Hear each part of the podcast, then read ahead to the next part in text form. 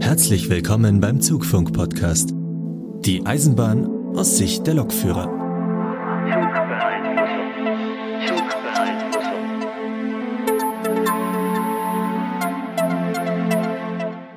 Ja, willkommen zum Zugfunk-Podcast, Folge 9, diesmal in altbewährter Studio-Umgebung, in unseren Heimstudios. Das hört sich ja total professionell an. Heute geht's weiter mit unserem Teil 2 vom Strom und das mache ich natürlich nicht alleine. Ich habe in Köln zugeschaltet den Lukas. Ja, schönen guten Tag. Und der Lukas hat sich noch Verstärkung besorgt. Genau, ich habe quasi aus Niederkassel importiert den Herrn Völker. Guten Tag. Ja, schönen guten Tag auch allerseits. Und natürlich meine Wenigkeit, der Markus. Ja, Sebastian, das letzte Mal warst du auch schon dabei bei unserer Special-Folge vom Bahnhof. Dich hat man immer so im Hintergrund äh, brubbeln hören. ja, ich habe halt immer meinen dummen Senf dazu gegeben, ne? genau, es wurde dann schon auf Twitter gefragt, wer ist denn die Stimme da aus dem Hintergrund? ja, wir hatten leider kein, kein Mikro mehr für dich übrig. Wie hat euch denn eigentlich so die Folge gefallen und vor allem das Format? Ja, also auch wenn ich da nur so der Dummschwätzer im Hintergrund war, ich fand die Idee ziemlich gut und ja, also warum nicht, ne? Das ist eine gute Idee, kann man ruhig öfter machen, denke ich mal. Das sehe ich im Prinzip genauso. Also ich hatte da auch ziemlich viel Spaß dran. Zumal halt diese Bahnhofsumgebung, weiß ich nicht, das Ganze nochmal so schön untermalt. Auch wenn das natürlich irgendwie immer so ein bisschen störend ist, wenn dann so eine 120 an eine vorbei gedonnert kommt und mal kurz für eine halbe Minute lang komplette Sende ist. Ja, ja aber gut willst du machen? Ja, das war im, in der Nachbearbeitung habe ich mir schon gedacht, ui, das ist aber womöglich ganz schön anstrengend zuzuhören.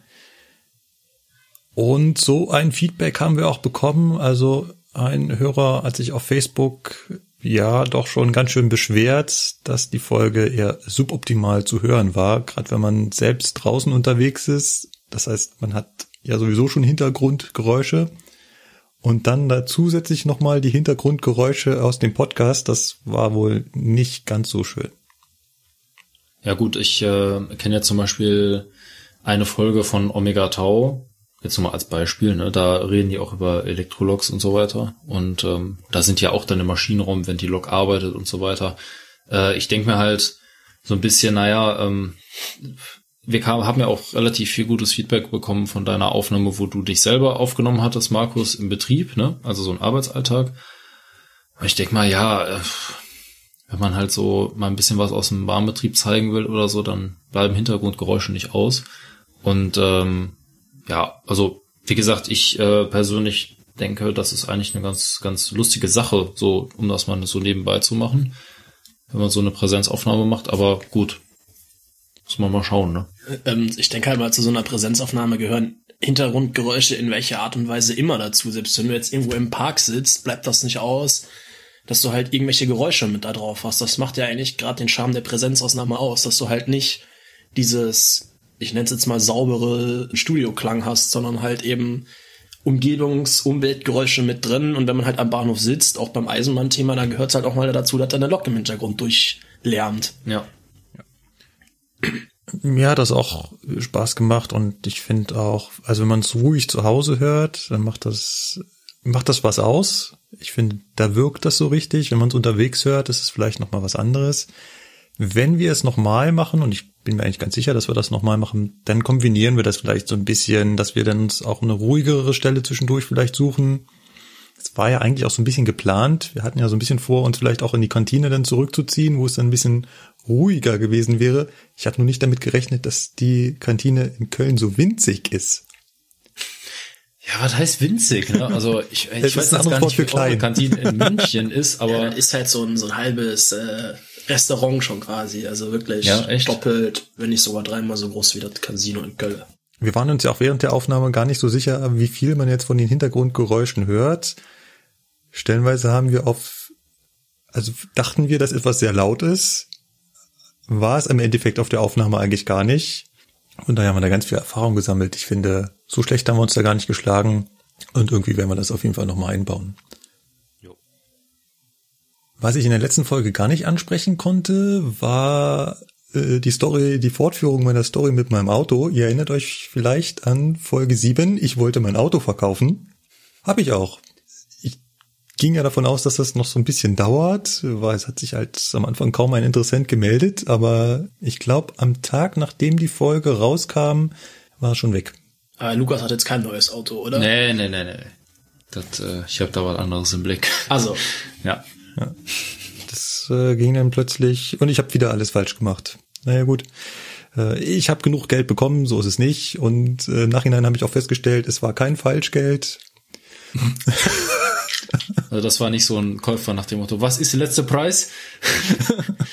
Nicht, nein, nein, nicht ganz so, nicht ganz so. Und ähm, er hat dann auch innerhalb einer Woche das tatsächlich abgemeldet. Von daher alles, alles gut ausgegangen. Das Einzige, was jetzt von dem Auto noch übrig geblieben ist, ist die Tiefgarage. Die muss ich halt noch für Oktober bezahlen und dann, dann ist es vorbei. ja, Kannst, ja, kannst ja ein Fahrrad da reinstellen. Die Garage. Genau. Jetzt hatte ich Luca schon in der Vorbesprechung gewundert, warum habe ich denn hier in das in unser äh, Sendungsdokument Sixt und Drive Now reingeschrieben. Ja, wenn man kein Auto mehr hat, kein eigenes, dann muss man natürlich sofort ausprobieren, was man da sonst noch alles so machen kann. Und was liegt näher, als sofort äh, Carsharing auszuprobieren. Ich weiß nicht, habt ihr schon mal Erfahrung mit Drive Now gemacht? Nö. nö, gibt's bei mir, wo ich gewohnt habe, nämlich nicht. Gibt's nur, ich glaube, nur in, im Kölner Stadtgebiet, wenn überhaupt, und in Bonn oder jetzt in Niederkassel gibt es das halt nicht. Bevor ich dann erstmal nach Köln eier, um Drive Now zu fahren, habe ich das halt sein lassen. Im Prinzip habe ich fast ein ähnliches Problem. Ist Drive Now ist ja eigentlich von BMW und gibt es auch in München, aber nur im Kerngebiet von München. Und ich wohne halt 500 Meter daneben. Das ist natürlich bitter. Also dieses Geschäftsgebiet endet quasi an der nächstgrößeren Hauptstraße und leider nicht vor der Tür. Aber man kann da natürlich trotzdem äh, sich anmelden. Man muss halt immer nur ein Stückchen laufen, bis man zum nächsten Auto kommt, beziehungsweise wenn man halt nur auf, also das ist bei mir auch nur so ein Ausläufer. Wenn man das auf der Karte sieht, sieht das wirklich sehr lustig aus. Das, man sieht da das Kerngebiet von München und ist da an der Seite noch so ein Schniepel dran. Und ich wohne halt genau neben diesem Schniepel. Und wenn in diesem Schniepel gerade keine Autos sind, dann ist halt das nächste Auto wirklich extrem weit weg. Aber ansonsten ist das, mal abgesehen davon, dass das auch noch arschteuer ist, richtig geil gemacht. Das kommt noch dazu. Weil du, du, du hast ja da in, da in deiner App, da siehst du die Position aller Autos, welches Auto es ist, wie viel es kostet, ähm, die, wie viel im Tank noch drin ist, siehst du auch. Dann sagst du hier, das Auto will ich jetzt, dann ist es für dich 15 Minuten lang reserviert. Diese 15 Minuten hast du dann quasi Zeit, zum Auto zu gehen. Während du dich dem Auto näherst, das stellt auch die App fest, sagt es dir dann, äh, hier, jetzt kannst du das Auto öffnen und vergiss bitte nicht, äh, das Auto einmal vorher anzuschauen, zu gucken, ob es irgendeinen Schaden hat. Und wenn du es nicht gleich siehst, ich kann es auch äh, hier blinken lassen. Dann drückst du da drauf und dann blinkt das Auto. Total geil. Das ist natürlich witzig. Ja. Und ähm, der Vorteil davon, dass Drive Now von BMW gemacht ist, ist ja, dass es ihre eigenen Autos sind. Das heißt, die haben diese Drive Now Software in ihre eigene Autosoftware eingebaut.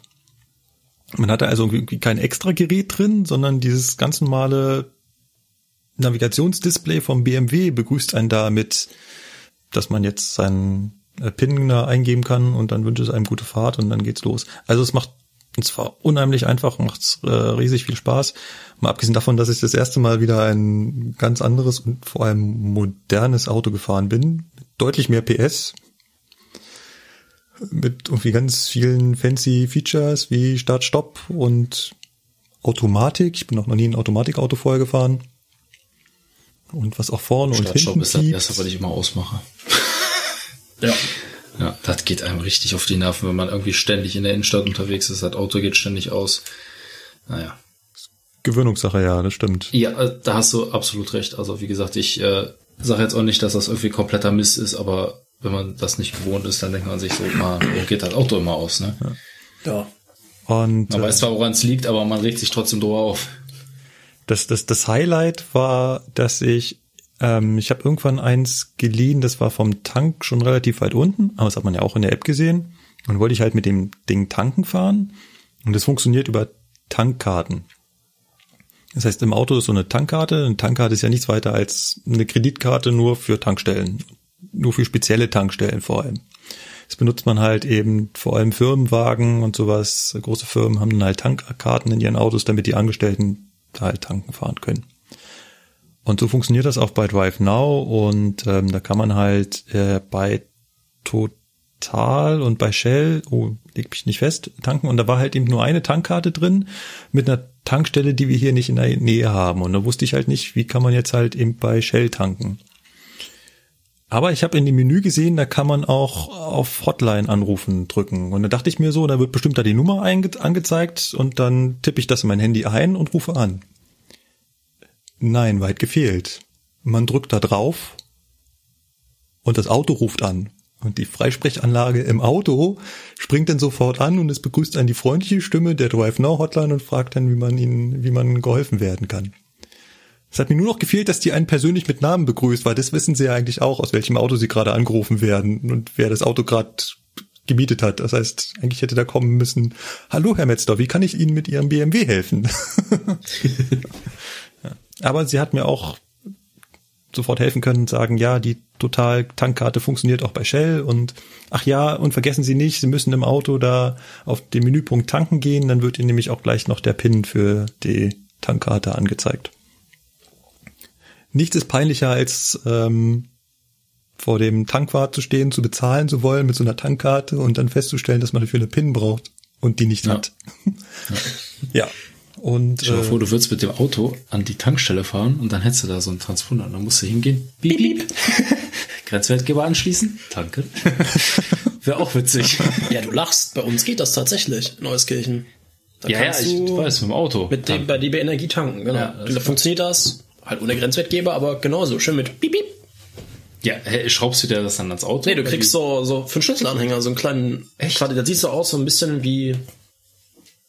Ah, das ist jetzt so eine lange, wie so ein bisschen wie so eine langgezogene Schokoperle sieht das quasi aus. Das ist ein kleines Ding, das hältst du da dann halt dran, dann macht das Piep, Piep. Dann, dann rotzt du da deinen Tankschlauch rein und dann, dann läuft das. Das ist ja geil. also da kannst du an der Tankstelle für Loks mit deinem Auto tanken. Theoretisch, also da ist halt nebendran ist noch ein Busbetrieb, die RVK und deswegen ist da auch eine normale Tankstelle für Kraftfahrzeuge und da kannst du halt als Mitarbeiter dich vorher anmelden und sagen, ich würde gerne bei DB Energie tanken. Und dann kannst du da ganz normal entspannt deinen Diesel tanken. Gibt halt nur Diesel, kein Benzin, ne? Was das denn? Äh, das weiß ich jetzt nicht genau. Ich meine, das ist immer, die nehmen so ein Monatsmittel und gucken dann halt, dass sie, das ist immer drei, vier Cent günstiger wie an der normalen Tankstelle. Ach, okay. Ist eigentlich ganz gut. jetzt, du tankst da auch für 1 Euro pro Liter, so wie unsere Dieselfahrzeuge. Das wäre ja natürlich witzig. Ja, vor allem wirst du bei unseren Dieselfahrzeugen ja voll abgezockt an der Tankstelle, weil AdBlue kostet auch einen Euro pro Liter. Ja, stimmt. Ja. Ich habe dann natürlich auch gleich noch Sixt ausprobiert. Ich hatte ja auch noch einen alten Gutschein, einen, einen wirklich sehr, sehr alten Gutschein rumliegen. Ähm, ich dachte ja einen irgendwie, Nadeldrucker gemacht. ja, wenn du sagst alt. fast, ja, der war wirklich, ähm, ich glaube, der war sechs Jahre alt. Und da haben die den noch akzeptiert. Ne, ich habe vorher, ich habe vorher die Hotline von Sixt angerufen und habe gefragt, ob sie diesen Nein, ich hab, zuerst habe ich beim Auto reservieren, wollte ich einfach ganz stupide die Nummer von diesem Gutschein eingeben. Da kam natürlich hier unbekannt. Dann habe ich die Hotline von Sixt angerufen und gefragt, ob sie den dann noch ak- akzeptieren würden, wenn ich den in der Filiale vorlege. Und dann hat sie gefragt, von wann der ist, und dann sage ich halt von 2013, 12, 2000, doch. Elf. Ja. Wenn du sagst sechs Jahre. Irgend sowas. Ähm, und sie und sie dann nur so, oh, der ist aber alt. Ja, aber ich glaube nämlich normalerweise lau- gelten Gutscheine ja nur drei Jahre irgendwie so ist das. auch nicht. ja, irgendwas ist. Ja, ja, da gibt's genau drei Jahre war glaube ich so der. Und äh, aber sie gab mir dann den Tipp, äh, ich solle mal an eine eine E-Mail schreiben an äh, gutscheine@sixt.de oder sowas war das.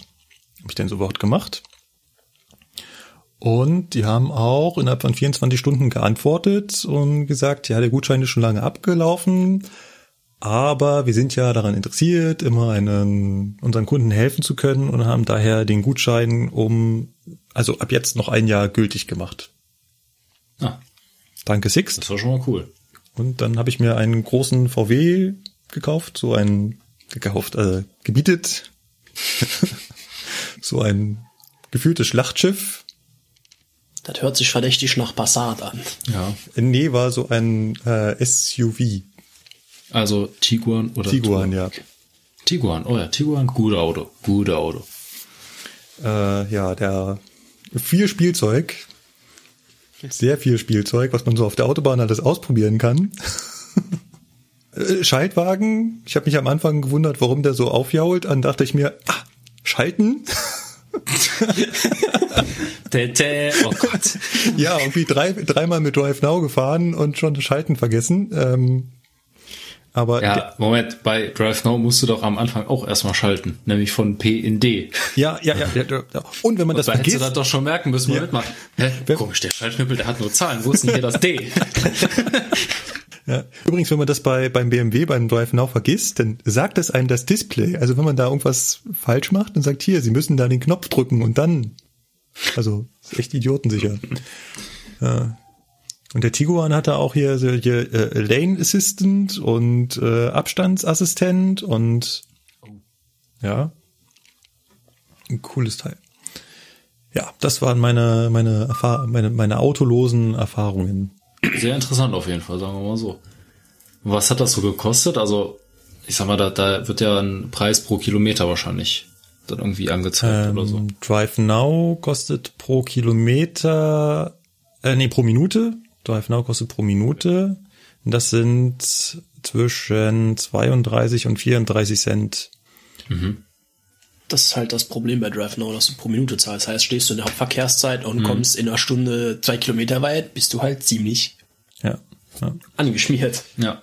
Wenn du ähm, stehen bleibst, das, also, wenn du halt irgendwo, was weiß ich, einkaufen gehst oder sowas, dann kannst du das Auto abstellen, aber weiterhin für dich reserviert lassen, dann kostet es 15 Cent pro Minute.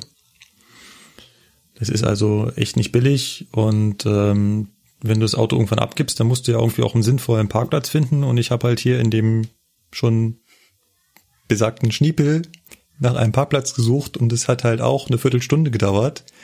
Das sind halt mal eben 15 mal 30 Cent. Das heißt, du musst in dem Bereich das Auto auch wieder abstellen. Genau. Also du kannst es Warum, überall warum in diesem darfst du es nicht äh, außerhalb abstellen? Na, du darfst es nicht außerhalb des Geschäftsgebietes abstellen. Das ist ja der Sinn der Sache. Du kannst es zwar überall wieder abstellen, das heißt, du musst es nicht da abstellen, wo du es hergeholt hast, aber du musst es innerhalb des Geschäftsgebiets abgeben. Wenn du es nicht machst, bezahlst du eine Strafe von 17 Euro. Okay, und das äh, zeigt er dir auch an, von Ja, wo ja, ja, wenn du irgendwo stehen bleibst und sagt er hier, du bist nicht im Geschäftsgebiet, wenn du hier stehen bleibst, kostet es jetzt 17 Euro oder soll ich dir mein Geschäftsgebiet anzeigen? Ja, okay, das macht Sinn. Ja, ja gut, ich meine, sonst hättest du ja auch sagen können, ja, okay, äh, ich brauche jetzt hier einen Parkplatz. Hm, Ach, ich habe doch noch meine Tiefgarage, da ist doch noch ein Parkplatz. Ich weiß nicht, wie viel Aber- Schabernack damit ge- getrieben wird, aber im Prinzip kann man ja so- sowas alles machen, ne? Ähm, Ja. Das Ding. Ja, auch gerade eben mit dieser Tankkarte, lässt er dir einmal den PIN anzeigen, nimmst die Tankkarte mit und gut, ne?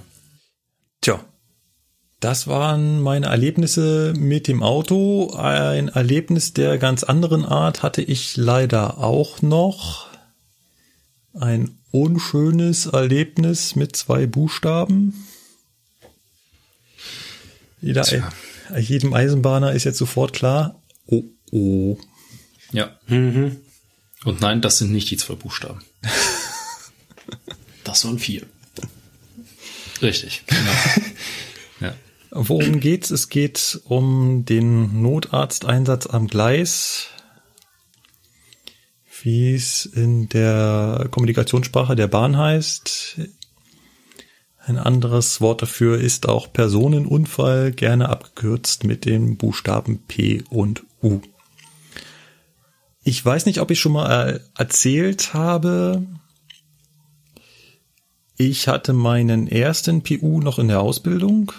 Das war damals ganz am Anfang der Fahrausbildung. Ja.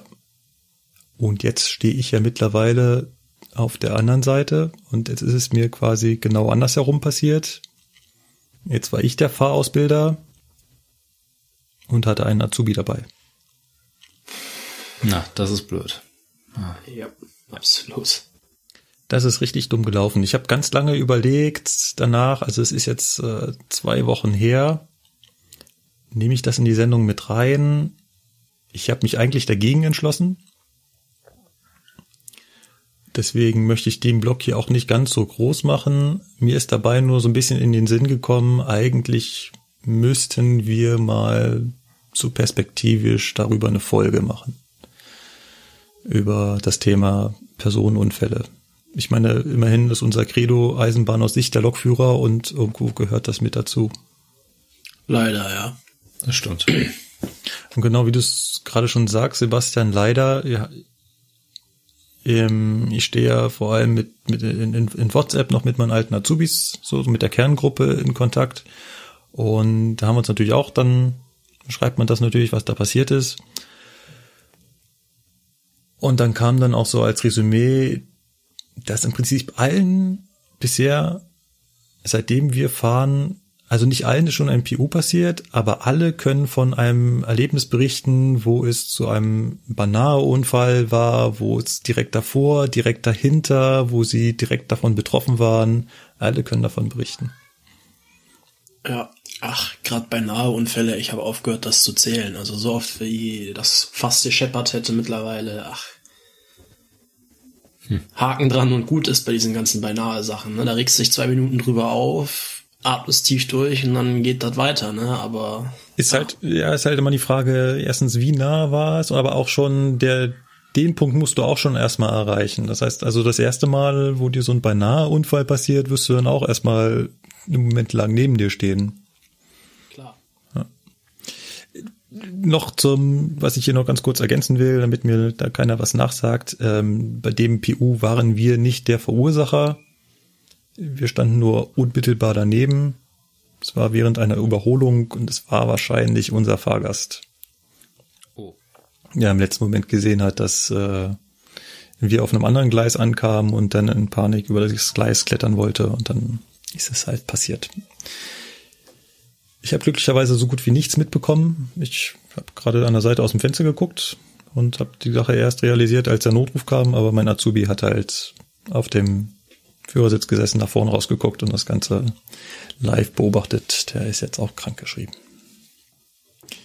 Ja, natürlich super. Das ist heftig. Gut. Wie gesagt, an dieser Stelle versprochen, wir machen da mal was dazu, laden uns auf jeden Fall einen Gast ein, der dazu was sagen kann. Vielleicht kriegen wir ja auch mal jemanden von der anderen Seite, also jemanden von denjenigen, die dann da anrücken äh, ja. ans Mikrofon. Also Notfallmanager, Feuerwehr oder sowas. Genau, irgend sowas. Das wäre ganz schick. Ja. Gut. Lukas, ich hoffe, du hast was Besseres erlebt als ich. Ach ja, also geht so, ne? Also das äh, Beste, was ich erlebt habe in letzter Zeit, war, dass die Berufsschule mal wieder vorbei ist und ich endlich mal wieder zurück in der Zivilisation bin. Du zählst ähm, schon die ähm, Blöcke, oder? Ja, definitiv. Es sind nur noch zwei. Nur noch zwei Blöcke, dann ist der ganze Scheiß endlich vorbei. Entschuldigung, wenn ich das so sage, aber ja, also im Prinzip ist das mit der Berufsschule mittlerweile gar nicht mehr so schlimm. Wir haben jetzt ein paar neue Lehrer bekommen und äh, die sind eigentlich auch ziemlich, ja, wie soll ich sagen, ziemlich kompetent im Prinzip. Aber ich bin trotzdem froh, jetzt wieder im Betrieb zu sein, weil irgendwie habe ich das doch schon so ein bisschen vermisst, auch wenn wir jetzt nur Wiederholung machen von den ganzen B-Modulen weil wir ja jetzt langsam so Richtung Prüfungen gehen und so weiter, müssen wir natürlich jetzt nochmal wiederholen, was ist ein Bahnhof, ne? was ist ein Haltepunkt, hm. was sind Signale, ne? was mache ich, wenn ich äh, vor mir einen ZS6 sehe, ne? Und äh, ja, wie handle ich bei Brand im Zug und so weiter. Das ist halt alles hier nochmal in diesen betrieblichen Modulen und in der SRK-Ausbildung dabei.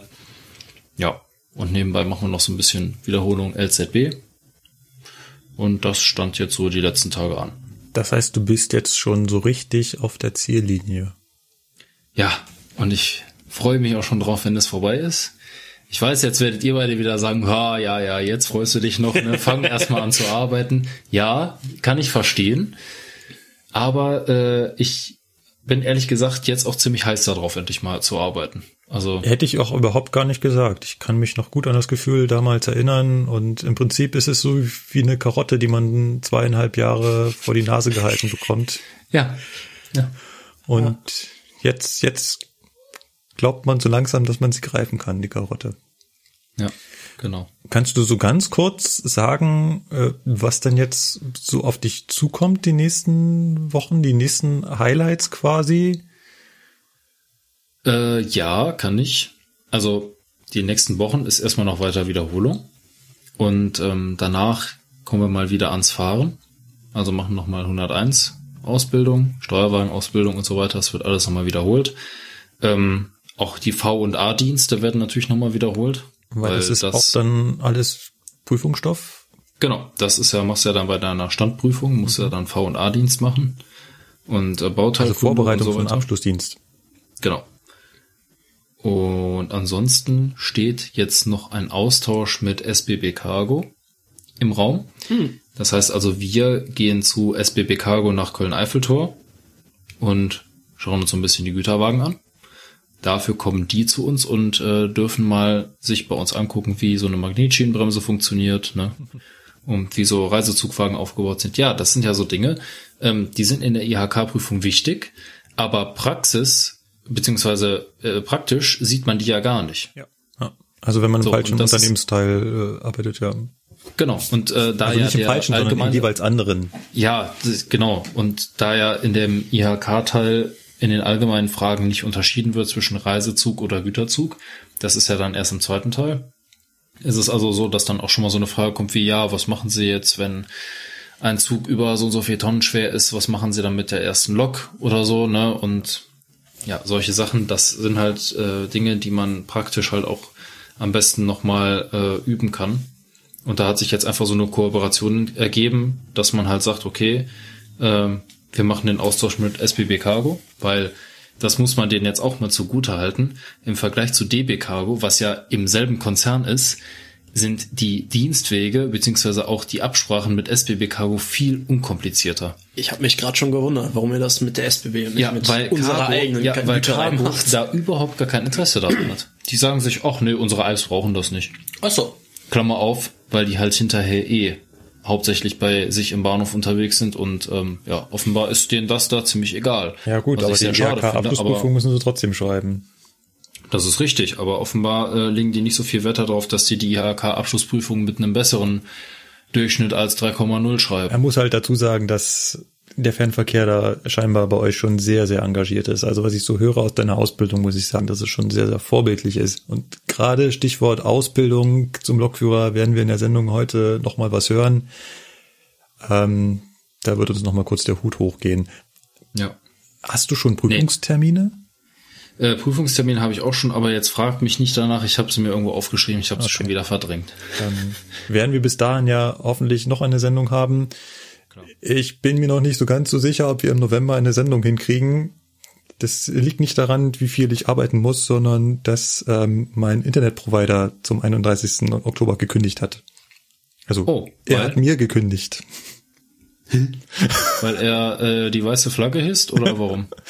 Äh, nee, ähm, weil sein, also er ist ja nur, äh, ja, Reseller ist er nicht, sondern er nutzt halt die Infrastruktur von äh, Telefonica O2 und die bauen da halt irgendwie zurück und ziehen sich zurück und deswegen äh, können sie das nicht mehr bereitstellen.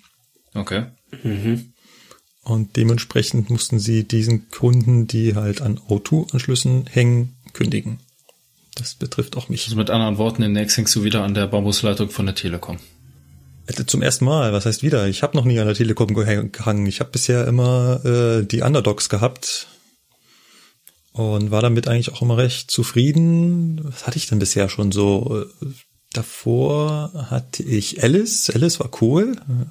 Alice fand Die gibt's aber geil. auch nicht mehr, ne? Nee, die gibt's auch nicht mehr. Die sind leider auch bei, ich glaube, O2 gelandet. Hat auch die Telefonica geschluckt und ähm, davor hatte ich, das ist aber schon echt lange, lange Zeit her, QSC. Das war richtig Oh, ja. geil. Was ist das, das denn? Der QSC gibt's immer noch. Das ist, äh, die bieten vor allem Business-Anschlüsse an und die waren, haben halt damals ein bisschen versucht, ins Privatgeschäft einzusteigen. Und was ich damals hatte, und jetzt werdet ihr auf den Rücken fallen, ich hatte nicht ADSL, sondern SDSL. Okay. Also, das kenne ich jetzt persönlich nicht. Also Ich kenne nur ADSL, ADSL und VDSL, aber genau. ADSL ist ja asynchrones Digital Subscriber Line. genau. Und S ist halt synchronus. Das heißt, du hast eine viel höhere Uploadrate. Du konntest dir das selber so ein bisschen aufteilen, so ein bisschen, aber ich hatte halt damals schon eine Uploadrate, die ich später erst mit einem äh, 16 Mbit Anschluss bekommen habe. Und das war, das war schon ganz cool. Gut, weg von den alten Tagen, zurück zur Gegenwart. Du wirst uns auf jeden Fall in der nächsten Folge auf dem Laufenden halten, was den Abschluss deiner Ausbildung angeht. Ja, das ist ja noch ein bisschen hin, ne? Also die Prüfungen sind irgendwann im Mai. Im Mai Oder- erst. What? Ja, oder im, ja, oder März. Ach, keine Ahnung. Irgendwann nächstes Jahr erst. Also da sind noch Wir haben uns bisschen im November geschrieben. Was tu dich nicht, das ist, äh, Ja, das nee, schnell. also November auf keinen Fall. Nee, nee, nee, nee. Das ist erst nächstes Jahr alles. Und ähm, ja. Na, wir Wobei, haben jetzt muss ich da kurz einhaken. Wenn du im November geschrieben hast, dann hast du aber zweieinhalb Jahre gehabt, oder? Genau. Ja, ja. richtig. Dann Lukas hat hast ja du drei. verkürzt und ich habe drei. Weil ich kenne das ja auch, meine Ausbildung war ja von vornherein auf zweieinhalb Jahre angesetzt, bei der ersten Ausbildung, bei der kaufmännischen Ausbildung bei der Bahn und da schreibst du im November die Prüfung, dann bist du, äh, ich glaube im Januar zur praktischen und im Februar bist du dann fertig. Irgendwie so um den Dreh passiert das ja alles. Ne? Das ist dann halt nach zweieinhalb Jahren. Ja, okay, vielleicht hätten wir das vorher mal klären sollen. Lukas, du verkürzt also nicht. Nein. Also das äh, macht bei uns keinen Sinn. Äh, Weil, okay, das das können wir vielleicht mal ganz kurz hinter, also ganz kurz zur Erklärung. Diese IHK-Ausbildung, das betrifft, glaube ich, so ziemlich die meisten IHK-Ausbildungen, kann man verkürzen bei, in Anführungszeichen, besonders guten Leistungen. Dann kann man die Regelausbildungszeit von drei Jahre auf zweieinhalb Jahre reduzieren. Mit den gleichen Inhalten setzt halt voraus, dass der Azubi in der Lage ist, diese erhöhte Informationsdichte zu verarbeiten.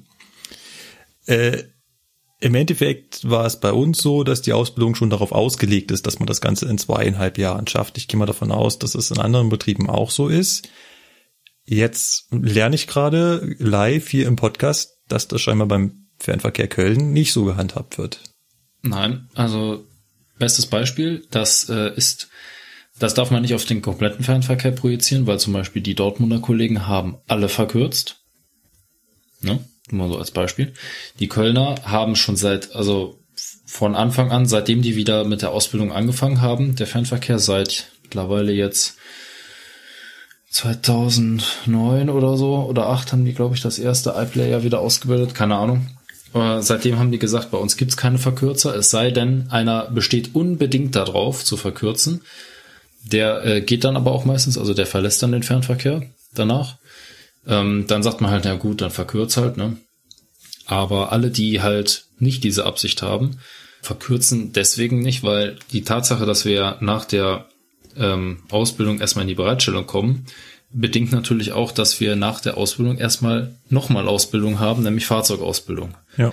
ja. 401, 402, Ja. 403, 407, Also die ganzen Dostro. ICE-Baureihen. Genau, alles Mögliche. So, und da sagen, da sagt der Fernverkehr einfach, passt auf, ihr könnt gerne verkürzen, ja, aber wir machen nicht mit zwei Leuten Fahrzeugausbildung. Da wartet ihr so lange, bis die anderen auch fertig sind. Also kannst du ein halbes Jahr schön Rangierbegleiter Genau. oder Zugvorbereiter machen. Genau, Boah. ich kann schön die Reisepläne im Intercity verteilen und Reservierung stecken und da denke ich mir, nee, ganz ehrlich, da gehe ich lieber noch ein halbes Jahr lang äh, zu meiner Ausbildungsgruppe, habe ein bisschen mehr Spaß und kann in aller Ruhe die Prüfung schreiben, als mich so unter Druck zu setzen und dann hinterher äh, Reservierung zu stecken. Da, da habe ich keinen Bock drauf. Nee, ich will das auch gar nicht kritisieren. Wie gesagt, ich habe ja gerade schon gesagt, ich finde das, was ich so mitbekomme bei euch, also wirklich eine hochqualitative Ausbildung, eine hochqualitative Ausbildung. Und von daher kann ich es gar nicht kritisieren, dass man dann sagt, und wir wollen das in drei Jahren Regelausbildungszeit machen und äh, stopfen das dann halt mit Inhalten voll. Ich sag mal so, ähm, wenn ich jetzt bei Regio wäre, da könnte ich das ja verstehen, weil da ist man direkt nach der Ausbildung Streckenlokführer. Ja? Da kann man ja sagen, okay, Leute, passt mal ist. auf.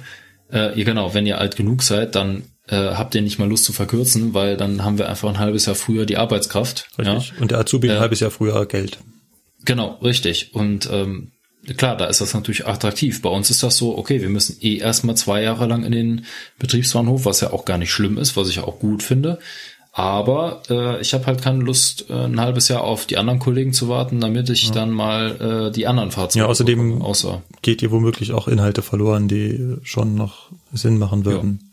Ja. ja.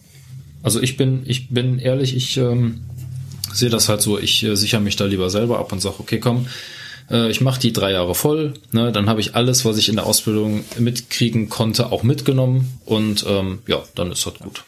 Ja, ist halt immer die Frage, wie das Unternehmen das macht. Gerade wenn man das dann als einzelner Azubi durchkämpfen will, dann, dann leidet man auch eher darunter. Ähm, wie gesagt, bei uns war das so, dass es eher auf die zweieinhalb Jahre schon grundsätzlich ausgelegt war und dann auch die Masse nach zweieinhalb Jahren halt, also die Masse hat verkürzt. Nur weniger haben die Regelarbeitszeit, also die Regelarbeitszeit, ja, die Regelausbildungszeit ähm, durchgemacht. Und ist natürlich auch ein großer finanzieller Faktor für den Azubi. Ich meine, wenn man davon ausgeht, dass man sechs Monate vorher fertig ist, Azubi-Gehalt, Lokführergehalt macht einen guter, guten Tausender aus. Das sind dann mal eben 6000 Euro, die das Unterschied macht. Und 6000 Euro, das sind äh, mindestens zwei MacBooks oder ein guter Gebrauchtwagen.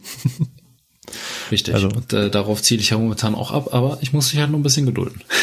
Auf was von beiden? ja, der auf dem MacBook auf keinen Fall. Mit dem Scheiß kannst du mich nicht locken, aber äh, hier auf dem Gebrauchtwagen. Okay. Ja. Ähm, so, dann Jetzt das Vorgeplänkel vorbei. Wir hatten das Thema Bahnstrom in Folge 7 und wir haben angefangen, ganz viele Sachen zu erklären und haben mit sehr vielen technischen Fakten um uns gehauen. Wir wollen mal ganz kurz noch eine kleine Zusammenfassung machen, so wie man das im klassischen Unterricht macht. Ne? Bei der nächsten Stunde fässt man nochmal die davor zusammen, worum es so ging. Und dann kommt heute tatsächlich gleich der versprochene Teil 2. Und wir wären ja nicht äh, Zugfunk-Podcast, Schrägstrich Alps on Air, wenn wir nicht auch noch mehrere Teile machen könnten. Uns ist schon in der Vorbereitung aufgefallen, es wird wohl auch noch einen Teil 3 geben. Ja. Ja, also das, womit wir heutzutage arbeiten, nämlich unsere modernen Drehstromfahrzeuge, das kriegen wir da immer noch nicht mit rein. Das heißt, da müssen wir euch auf die nächste Folge vertrösten. Das heißt, wer alten Kram nicht hören mag, der kann jetzt skippen. Wir haben ja glücklicherweise Chaptermarks, aber wer sich noch für, für die Grundlagen interessiert, wie die Logs funktionieren, gerade Stichwort Schaltwerk, der sollte dranbleiben. Aber was hatten wir denn beim letzten Mal? Wir haben den sogenannten Oberstromkreis besprochen. Das war gleich nochmal was? Hör mal, du musst ja wissen, Jung. Ja, ich habe jetzt äh, auf dich gewartet, ob du das vielleicht mal so wiederholen kannst, ne? Ich, ich fahre in Diesel. Ja, du fahre in Diesel, gut. Ja, gut, Oberstromkreis, ja, äh, im Prinzip, ne, der Strom kommt irgendwo aus dem Kraftwerk über ein Unterwerk in die Oberleitung und von da aus über Stromabnehmer und Hauptschalter in die Lok. Däh. Genau, und das Kuriose zurück wieder durch das Erdreich. Genau. Dann hatten wir besprochen, dass da 15 kV durchgehen durch unsere Oberleitung, also 15.000 Volt. In Reality sind das meistens eher so 16. Ja. Äh, wird also deutlich mehr eingespeist, einfach um sicherzustellen, dass auch an den etwas entlegereren, entlegerinnen, nennen? Entlegenen. Legenären. Genau. Ent, entlegenären. Herzlich willkommen bei Sprechlernen in der Stadt Köln. Genau. Gebieten auch noch 15 kV ankommen. Und äh, vor allem, wenn da so äh, hohe Lasten anspringen, dann auch nicht die Spannung sofort äh, zu stark abfällt, weil wenn die zu stark abfällt, dann schalten die ähm, Hauptschalter nämlich aus, um das Triebfahrzeug vorzuhöhen zu hohen Strömen zu schützen. Und Hauptschalter haben wir auch besprochen, bevor das da war. Da hatten wir zwei unterschiedliche Bauarten. Und damit der Strom zum Hauptschalter kommt, brauchen wir den Stromabnehmer und den hatten wir uns auch schon angeschaut. Was ich noch genau. anhängen wollte, das letzte Mal, das habe ich ganz vergessen, und zwar sind wir nicht die Ersten, die sich mit dem Thema beschäftigen. Vor allem ähm, der Technik-Podcast Omega Tau hat auch schon ganz viele Folgen zum Strom. Da hängen wir euch diesmal in die Shownotes mal zwei, drei Folgen, wo es vor allem um Hochspannung geht, weniger bei der Eisenbahn, mehr ganz normal bei Stromversorgern. Aber der Markus, mein Namensvetter, war da zum Beispiel schon mal in einer Netzleitzentrale und es war äußerst interessant. Und es gibt einen Vortrag beim Chaos Communication Congress über der Stromnetze und der erklärt vor allem, wie ähm, das klassische Stromnetz geregelt wird und wie die Stromübertragung da funktioniert. Und das ist auch unheimlich interessant. Wer sich dafür interessiert, packen wir in die Show Notes. So. Aber jetzt sind wir mit dem Strom in unserer Lok. Wir haben bei eingeschaltetem Hauptschalter diesen auch überwunden, sind über die Dachleitungen, übrigens Dachgarten, Hast du doch, du hast doch gesagt, Dachgarten heißt es da oben, ne? Ja. Das habe ich bei uns mal einen Ausbilder gefragt, der hat das noch nie gehört. Ja, siehst du. das ja, das kommt, ist wahrscheinlich wieder so äh, regionaler Region, Unterschied. Genau, regionaler ja. Unterschied, ne? Ja. Also wir sind über den Dachgarten und dem Hauptschalter in das Fahrzeuginnere gelangt. Und da kommt jetzt welches Bauteil als nächstes? Also hinterm Hauptschalter? kommt in der Regel. Der blaue Märklin-Trafo. Genau. Ja, nicht so ganz. Ne? ja, ist ein bisschen größer. Aber und außerdem hängt da, ja, bei den neuen Fahrzeugen hängt da unterm Fahrzeug. Bei den alten steht er so mittig im Maschinenraum. Man muss immer irgendwie außen rumlatschen. Da ist halt ja. so ein großer Klotz, wo man gegenrennt, wenn man nicht aufpasst. Ist so ziemlich das Schwerste, was in so einer E-Lok drin ist, ne? Also. Ja. ja. Ich habe hier mal so eine Zahl rausgesucht gehabt. Das war, glaub ich die Zahl von der Baureihe 110. Da wiegt allein nur der Trafo 12 Tonnen. Ja, da ist ja auch ordentlich Kupfer drin, ne? So ist das ja nicht. Ja, und ein bisschen Öl schwabbelt da auch noch rum, genau. hab ich gehört. Also, ein bisschen so, ist gut. Ja, ja. ja. 1 bis 2,5 Tonnen Öl. Oh. Hängt jetzt wieder vom Trafo ab, ne? Hängt jetzt wieder vom Trafo ab und der Größe und der Baureihe. Ja, aber das sind, ist, ist nicht wenig. Das ist eine ganze Menge. Aber vielleicht sollten wir uns mal so ein bisschen grundsätzlich unterhalten. Was macht ein Trafo? Ja, ein Trafo macht aus der hohen Spannung eine niedrige Tra Spannung oder halt andersrum. Habe ich mal irgendwann vor geraumer Zeit im Physikunterricht gelernt. Ja, das äh, habe ich so auch gelernt, ja. Das kommt auch irgendwie so hin. Ne? Und wie macht ja. er das? ja, du hast halt, ich sag jetzt mal auf der einen Seite, wo die Spannung reinkommt, eine primäre Spule mit äh, Anzahl X an Wicklungen. Und aus dem Verhältnis zwischen der Primärseite und Entwicklung und der Sekundärseite ergibt sich dann halt quasi, ob du hoch oder runter transformierst. Ne? Also du hast auf beiden Seiten quasi, um es jetzt mal im Physikunterricht darzustellen, du nimmst auf beiden Seiten ein Stück Metall, tüdelst da Kupferdraht rum. Du auf der rechten Seite was dann die Ausgangsseite ist, weniger hast, dann wird's halt verändert. Bevor ich jetzt Scheiße erzähle, aber du hast quasi eine, zwei Elektromagneten, die Strom übertragen. Genau, und das also, sind nicht zwei Metallstücke, sondern möglichst in einem, weil du das Magnetfeld da drin behalten willst. Und das stimmt, ja. Das Stichwort ist hier Lorenzkraft. Und ähm, es gibt bei YouTube jede Menge Grundlagenvideos zu Transformatoren und Lorenzkraft. Wer da tiefer einsteigen möchte, wir werden zwei, drei davon in die Shownotes packen. Lukas, du hast dich schon geräuspert. Das klang so, als ob du noch was ergänzen möchtest. Äh, ja, also wir haben ja jetzt hier von äh, magnetischen Feldern und so weiter gesprochen. Also Grundprinzip davon ist halt Induktion.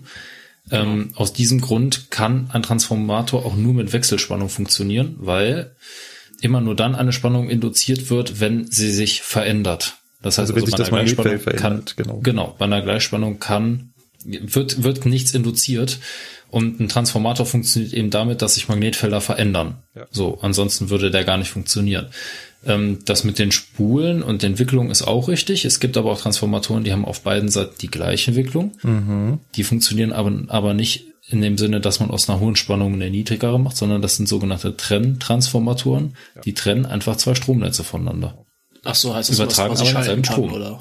Nee, die sind einfach dazu da, dass wenn ähm, du eine Störung oder eine Überlastung in dem einen Stromnetz hast, wirkt sich das nicht auf das andere aus. Ah. Du trennst die quasi elektrisch voneinander und äh, dann ja können zum Beispiel keine Spannungsspitzen so leicht übertragen werden oder Ja, ja das, also Trenntrafos findet man in relativ vielen elektrischen Anlagen und so weiter, einfach zum Schutz der Einrichtung. Genau. Ja? Gibt's auch in Loks. Meine 245 hat auch so ein Trenntrafo drin, Ja. äh, um äh, die Zugsammelschiene von dem Rest abzutrennen. Aber das ist halt so die, die verschiedenen, die verschiedenen Arten von Transformatoren. Also der klassische Transformator, den kennt man, äh, weiß ich nicht, von seinem Handy-Ladegerät, den kennt man von äh, seinem Märklin-Trafo, ne? Ähm, der macht halt aus einer hohen Spannung eine kleinere oder niedrigere Spannung. Ne? Genau. Und praktischerweise kommt natürlich aus unserer Oberleitung Wechselstrom. Ja, das kommt noch dazu, weil mit Gleichstrom ist das schwierig. Also Gleichstrom äh, und Magnetismus ist ja kein Problem erstmal, ne? aber Gleichstrom und Transformation sind zwei Dinge, die sich gegenseitig ausschließen, weil um ein elektrisches Feld zu erzeugen, beziehungsweise um ein, ein, ein wechselndes elektrisches Feld zu erzeugen, braucht man halt Wechselspannung. Genau. So, und jetzt hast du von Windungen gesprochen. Die haben wir da natürlich drin in unserem Trafo. Windungen in unserer Primärspule und unsere Sekundärspule. Bei Primärspule spricht man immer von dem Teil, wo halt ja, meine Ausgangsspannung zuführe und die Sekundärspule ist dann da, wo ich die Spannung abgreife. Und äh, die Anzahl der Windungen verhält sich genauso wie die Spannung und umgekehrt äh, proportional verhält sich das Verhältnis der Stromstärke. Das heißt, hat meine Eingangsspule äh, doppelt so viele Windungen wie meine Ausgangsspule, habe ich also die Spannung um die Hälfte runter transformiert. Ja, das macht Sinn. Genau. Und gleichzeitig habe ich die doppelte Stromstärke in meiner Ausgangsspule. So, Ja, ja, genau so ist das. Ja, ja, ja. Ja, ja, ja, ja. Das, das muss irgendwie bestimmt so richtig sein. ist ein ganz wichtiger Faktor, denn mit äh, ansteigender Stromstärke habe ich natürlich ein ganz großes Problem und das ist auch ein Problem, was die Lokbauer immer wieder haben. Bei hohen Spannungen habe ich das Problem, dass mir die Spannung womöglich überschlägt. Das heißt, ich brauche größere Abstände zwischen Bauteilen, die geerdet sind und Bauteile, die nicht geerdet sind, beziehungsweise Bauteile, die unterschiedliche Spannungen führen. Ja. Und bei Systemen, die hohe Stromstärken wiederum führen, habe ich das Problem, dass ich große Leitungsquerschnitte brauche, weil sich die Leitungen sonst zu stark erwärmen. Und das ist ein Fakt, den wird es immer wieder, den werden wir heute auch noch häufiger hören, äh, geben, was die Lokbauer überall und immer beachten müssen. Ja, nicht mal so einfach. Ja, Ja. das auf jeden Fall. So, und nun ist so ein Trafo bei so einer Lok ja super komplex, weil das ist ja nicht so einfach wie eben gesagt, von wegen, ja, du hast halt eine Eingangsspule, eine Primärspule und eine Ausgangsspule, Sekundärspule und die kommt halt eine Spannung raus und fertig. Weil ich brauche auf solchen Triebfahrzeugen ja ganz unterschiedliche Spannungen. Ja, klar. Das war jetzt gerade nur so ein bisschen vereinfacht Ja, für den Einstieg dargestellt. So. Richtig. Also das ist natürlich jetzt hier nicht wie bei der Märklin-Eisenbahn, da kommen 230 Volt rein, auf der anderen Seite kommen 12 Volt raus und gut ist, sondern das Ja, funktioniert ganz so funktioniert das nicht. Genau. Das heißt, ich habe unterschiedliche Abgriffpunkte in der ähm, in der Sekundärspule. Das heißt, ich greife mir zwischendurch die Spannung ab. Das heißt, wenn ich schon nach zwei Umdrehungen, also nach zwei Windungen die Spannung abgreife, habe ich halt eine ganz kleine Spannung. Und ich, zum Beispiel die kleinste Spannung, die ich in so einer Lok brauche, an der Stelle ist ähm, die Erregerspannung, also die, ja doch, die Erregerspannung für die E-Bremse. Wer jetzt gleich an Bordsysteme und sowas gedacht hat, das kommt noch mal ganz woanders. Da benutze ich ja dann Gleichstrom untertransformiert und so ganz andere Systeme, aber hier sind wir ja quasi, quasi ganz am Eingang noch mit Wechselstrom und das, was ich da am geringsten brauche, das ist zum Beispiel sind 48 Volt circa, ähm, was ich als Erregerspannung für meine Motoren brauche, wenn ich sie als E-Bremse verwenden will. Und auf der anderen Seite, das Größte, was ich da rausziehe aus dem äh, Trafo, sind dann die 1000 Volt für meine Zugheizung, Schrägstrich Zugsammelschiene. Da gibt's aber noch was Größeres. Gibt's noch was Größeres? Ja, ich weiß, dass unsere Baureihe 101 1514 Volt für ihre Stromrichter und für die Fahrmotoren braucht. Okay, dann hatte ich jetzt gerade nur den Plan von der 11er-10er im Kopf. Ja. Da ist das größte. Also wie gesagt, das ist natürlich, äh, äh, das ist vielleicht auch nochmal sowas, was man nebenbei mal ansprechen kann. Äh, was den Trafo angeht, unterscheiden sich Drehstromloks überhaupt nicht von äh, normalen äh, Schaltwerksloks, weil der, der, der, der Strom bzw. die Spannung muss immer heruntertransformiert werden.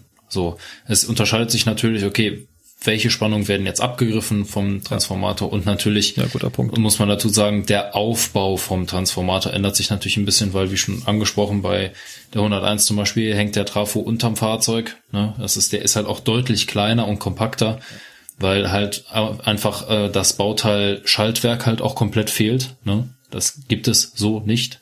Und deswegen ist der halt deutlich kleiner. Ja, da liegen ja auch einfach jede Menge Jahre an Entwicklungszeit dazwischen. Ja. Also die 10er ist ja, ich glaube, aus den 50er Jahren und die 1er halt 50 äh, Jahre später gebaut worden, also Ende der 90er und Du meinst, da sollte man so ein bisschen Fortschritt ja, da wär's, glaube ich, logisch, dass da ein gleicher Fortschritt erkennbar ist. Das ist einfach, ja.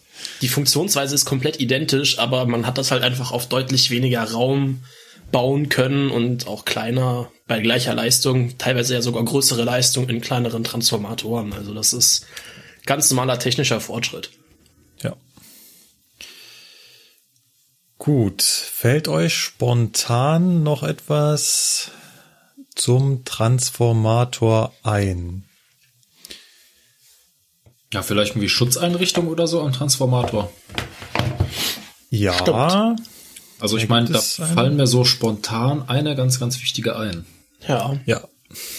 Also, ich glaube, wir denken da alle an dieselbe. Ich denke schon, ja. ja also äh, Thema Buchholzschutz, ne, ähm, kann man auch mal googeln, ist äh, relativ ausführlich erklärt.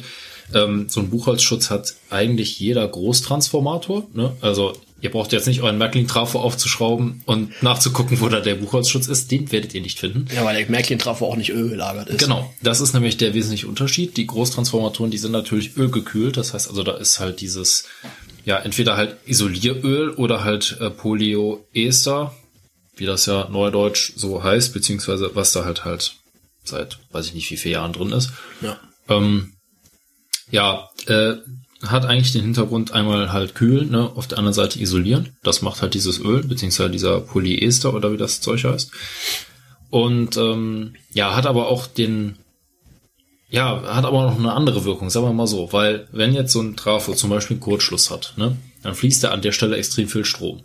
Und da, wo viel Strom fließt, da wird's natürlich auch immer lecker warm. Ne? Also, ne, kennt ja jeder irgendwie vom Toaster, ne? Kleine Drähte, Hoher Strom heißt, Toast wird warm bzw. wird geröstet. Ne? Ziel erreicht, alles gut. Wenn wir jetzt aber so einen Transformator haben, der kann das nicht so gut verkraften, der findet das nicht so geil. Und ähm, wenn so ein Öl warm wird, dann kann es halt auch passieren, dass es Blasen schlägt. Und äh, das ist halt der Punkt, wo der Buchholzschutz dann zum Einsatz kommt. Der registriert nämlich über seine Funktion äh, durch so ein kleines ja, so, so eine kleine Schwimmblase im Prinzip, so, so ein Gefäß. Ne? Da ist Quecksilber drin und es gibt zwei Kontakte in diesem Gefäß und es wird eigentlich immer nur einer von dem Quecksilber, ich sag jetzt mal, umhüllt. Ne? Das heißt also, es fließt kein Strom, alles gut. Aber wenn jetzt halt diese Blasen kommen, beziehungsweise wenn das Öl, weil es ja heiß wird, sich ausdehnt und diesen Schwimmer, wo dieses Röhrchen mit dem Quecksilber drin ist, hochdrückt, dann ähm, ja, schließt halt das flüssige Quecksilber in dem Röhrchen die beiden Kontakte und entweder löst sofort der Hauptschalter aus oder es gibt erstmal nur eine Warnung. Das ist jetzt abhängig von der Loktype. Also ich kenne das jetzt zum Beispiel von der Baureihe 143. Der Buchholzschutz, äh, da ist es zum Beispiel so, dass es erstmal nur eine Warnung gibt, ne, wenn der, wenn das nur warm wird und sich ausdehnt und wenn es halt wirklich Blasen schlägt und der zweite Buchholzschutz, die zweite Stufe schlägt an, dann löst sofort der Hauptschalter aus, einfach um den Trafo zu schützen. Ja, Markus, korrigier mich. Ich glaube, beim 423 ist das ja auch ähnlich. Da gibt's glaube ich, auch Buchholzschutzwarnung als Störung und äh, Buchholzschutz hat angeschlagen. Irgendwie so war das, meine ich, ne? Irgend sowas gab's da ja, aber da kenne ich auch den Buchholzschutz her. Was mir zum Buchholzschutz noch einfällt, dass der erfüllt auch die Funktion, dass er einen leckgeschlagenen äh, Transformator sofort diagnostiziert. Ja. Weil sofort dieser Flüssigkeitsmangel da äh, äh, dazu führt, dass der Buchholzschutz sofort anschlägt. Ja. Und jetzt haben wir auch schon die ganze Zeit vom Kühlen gesprochen. Ja, das Öl da drin, das ist natürlich nicht die ganze Zeit äh, da, also schwappt nicht nur einfach nur da drin hin und her, sondern es gibt auch Umweltpumpen, die das Öl dann umherwühlen zum Abkühlen. Also eine Ölpumpe gehört zu so einem Transformator immer dazu und den hatten wir bei der Folge zur 101 auch schon mal prominent erwähnt. Das ist nämlich ein laut kreischendes Teil. Ja. Ja, das zum Transformator. Der ist bei uns schon relativ komplex und ähm, bei so klassischen Baureihen wie der 111 noch komplexer als bei den neueren. Denn, und jetzt kommen wir zu einem wichtigen nächsten Bauteil und zwar das Schaltwerk. Und ich muss sagen, in der Sendungsvorbereitung, ich habe mich hier gestern schon mal drei Stunden lang hingesetzt und äh, habe diese ganzen Themen äh, durchgegoogelt und durchgewikipediert und durchgeYouTubed. Ähm, ich hatte eigentlich gedacht, ich habe das Thema Schaltwerk schon verstanden gehabt. Ich wurde eines Besseren belehrt. Weil? Weil das Thema doch scheinbar komplexer ist, als ich dachte. Na gut. Ich versuche mal den Schalt, ich versuche mal das Schaltwerk so zu erklären, wie ich es bis gestern dachte zu glauben, dass es funktioniert. Und dann darfst du gerne im Hintergrund lachen und äh, dann sagen, weit gefehlt. Ah, ich warte erstmal deine Erklärung ab und dann kann ich mir nochmal Gedanken machen. Genau. Gut. Was will ich denn eigentlich erreichen? Was brauche ich denn? Wozu ist dieses Schaltwerk denn da? Ich muss ja irgendwie meine Fahrmotoren, die danach kommen, ja irgendwie regeln können. Das heißt, ich will ja nicht nur an und aus haben, so Vollgas und nichts. Okay, die S-Bahner bräuchten nicht mehr. ich will ja auch regeln können. Ich will langsam anfahren können. Ich will langsam Leistung aufschalten können. Ich will, wenn ich meine Zielgeschwindigkeit erreicht habe, in die Beharrungsfahrt übergehen. Das heißt, nur noch ein bisschen Leistung haben, damit ich meine Geschwindigkeit halte. Dafür muss ich meine Motoren, meine Elektromotoren ja regeln können. Guter Plan, guter Plan. Ja, habe ich mir auch so gedacht. Und das äh, mache ich bei den Altbauloks über ein sogenanntes Schaltwerk, das nämlich die Spannung, die ich auf diese Motoren gebe, regelt. Und wie machen die das? Die machen das in Zusammenarbeit mit dem Trafo. Wir haben ja vorhin gesagt, ich kann beim Trafo bestimmen, wie viel Spannung ich daraus haben will. Nämlich danach, wie ich die Windungszahlverhältnis habe. Und wir haben vorhin auch schon gesagt, ich kann also an der, zum Beispiel an der ähm, Sekundärspule bestimmte Stellen abgreifen. Das heißt, wenn ich an einer Stelle abgreife, wo ich erst noch wenige Windungen habe, dann habe ich halt eine geringere Spannung. Wenn ich weiter nach unten gehe, wo ich dann schon mehr Windungen habe, habe ich halt eine höhere Spannung. Umso mehr Windungen ich dabei habe, umso mehr Spannung kriege ich daraus. Das wäre jetzt super, wenn man darüber die Spannung regeln könnte, die ich an diese Fahrmotoren weitergebe. Und genau das macht dieses Schaltwerk. Dieses Schaltwerk hat also quasi, und so habe ich mir das immer vorgestellt, wir werden gleich hören, dass es noch ein bisschen komplizierter ist. Das ist quasi ein Schalter, der ganz viele Schaltstufen hat. Und der wandert von unten nach oben oder von oben nach unten, macht ja keinen Unterschied. Das also quasi ein, eigentlich ist es nur ein Kontakt, der, den du mechanisch hoch und runter bewegen kannst. Und je weiter du ihn hochbewegst, gehen wir jetzt mal von der Hochbewegung aus, greifst du halt immer andere Kontakte in dem Trafo ab und kriegst somit immer eine andere Spannungszahl. Das heißt, umso weiter ich dieses Schaltwerk nach oben bewege, umso weiter ich aufschalte, mechanisch, umso, eine, umso einen anderen Kontakt schließe ich und so einen anderen Abgreifpunkt habe ich am Trafo. Das heißt, Erst ist er ganz unten, da ist er aus und wenn ich jetzt die Stufe 1 nehme, dann geht dieses Schaltwerk eine Stufe hoch, schließt den Kontakt zu einem, äh, zu einem Anschluss an den Transformator mit einer ganz geringen Windungszahl. Habe ich also ganz eine geringe Spannung auf den Fahrmotoren.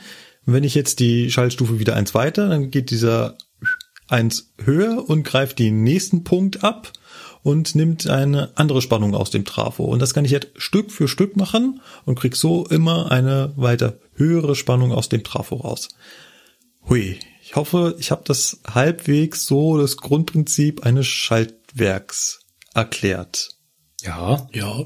Klang nach dem, was ich auch mal irgendwann in den Grundlagen gelernt habe. Also war verständlich. Klingt auch nach dem, was hier in meinen KTM-Modulen steht.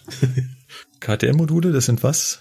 Das sind äh, Kompetenzmanagement-Module äh, oder wie das da heißt. Äh, Im Prinzip Lehr- oder Ausbildungsunterlagen für den Betrieb. Ja, und wir werden ja immer kritisiert, wir benutzen zu viel Abkürzung, deswegen muss ich drauf achten. Äh, ganz ehrlich, ich weiß auch gar nicht, wie die hundertprozentige Abkürzung von KTM ist, aber ich auch nicht. äh, sie werden so genannt und ähm, ja, also es sind im Prinzip unsere Ausbildungsunterlagen. Konzern, Ja, genau. Trainingsmodule oder irgend sowas? Das kann auch sein, ja. Also es ist, Oh, oh.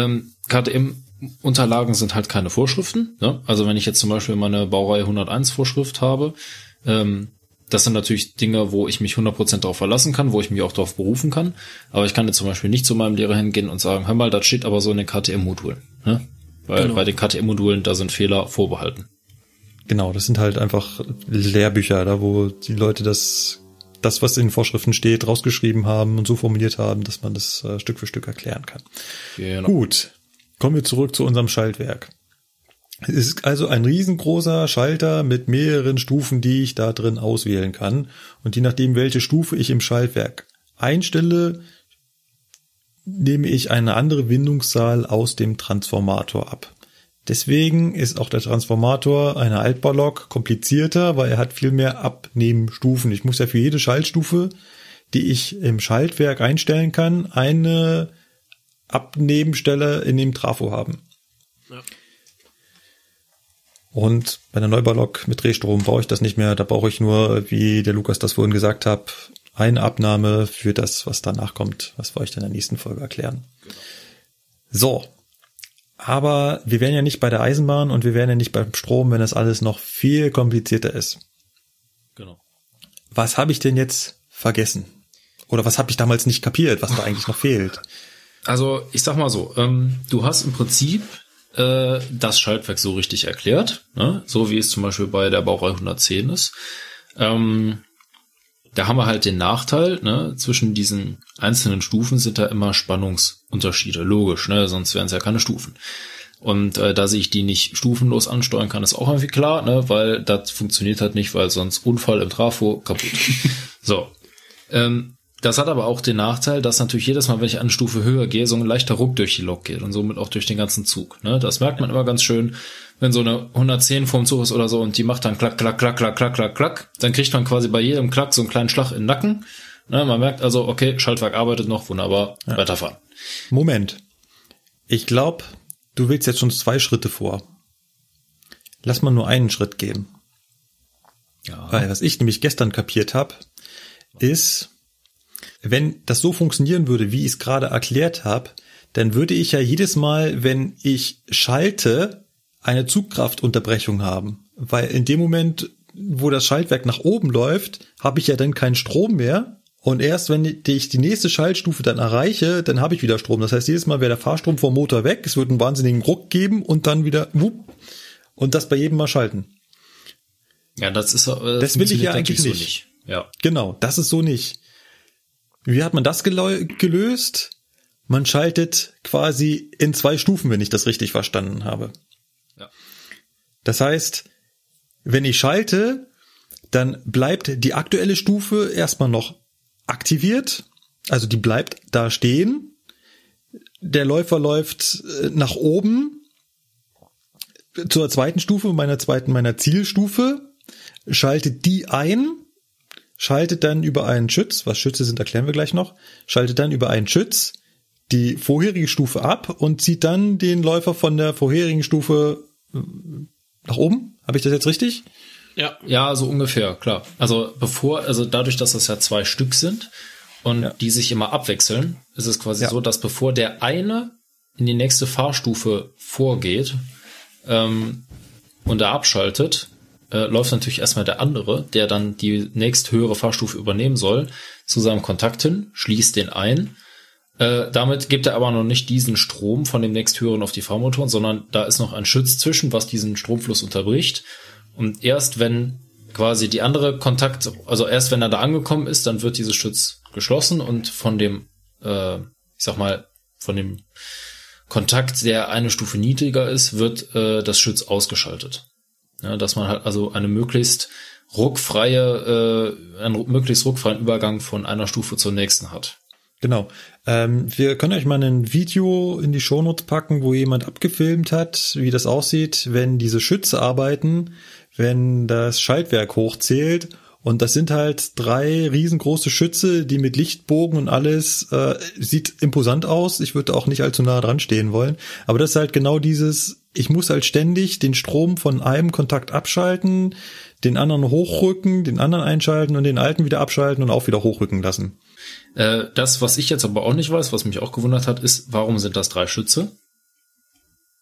Ja, weil irgendwie äh, haben wir ja nur äh, zwei äh, Kontaktnehmer, Kontaktrollen. Ne? Ja, das sind Lastschalter Vorkontakt, Lastschalter Hauptkontakt und Stufenschalter Hauptkontakt.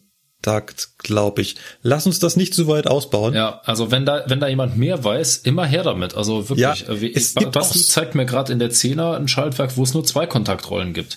Also nur zwei Schütze. Äh, also offenbar gibt's ja. da Baureihenunterschiede, aber.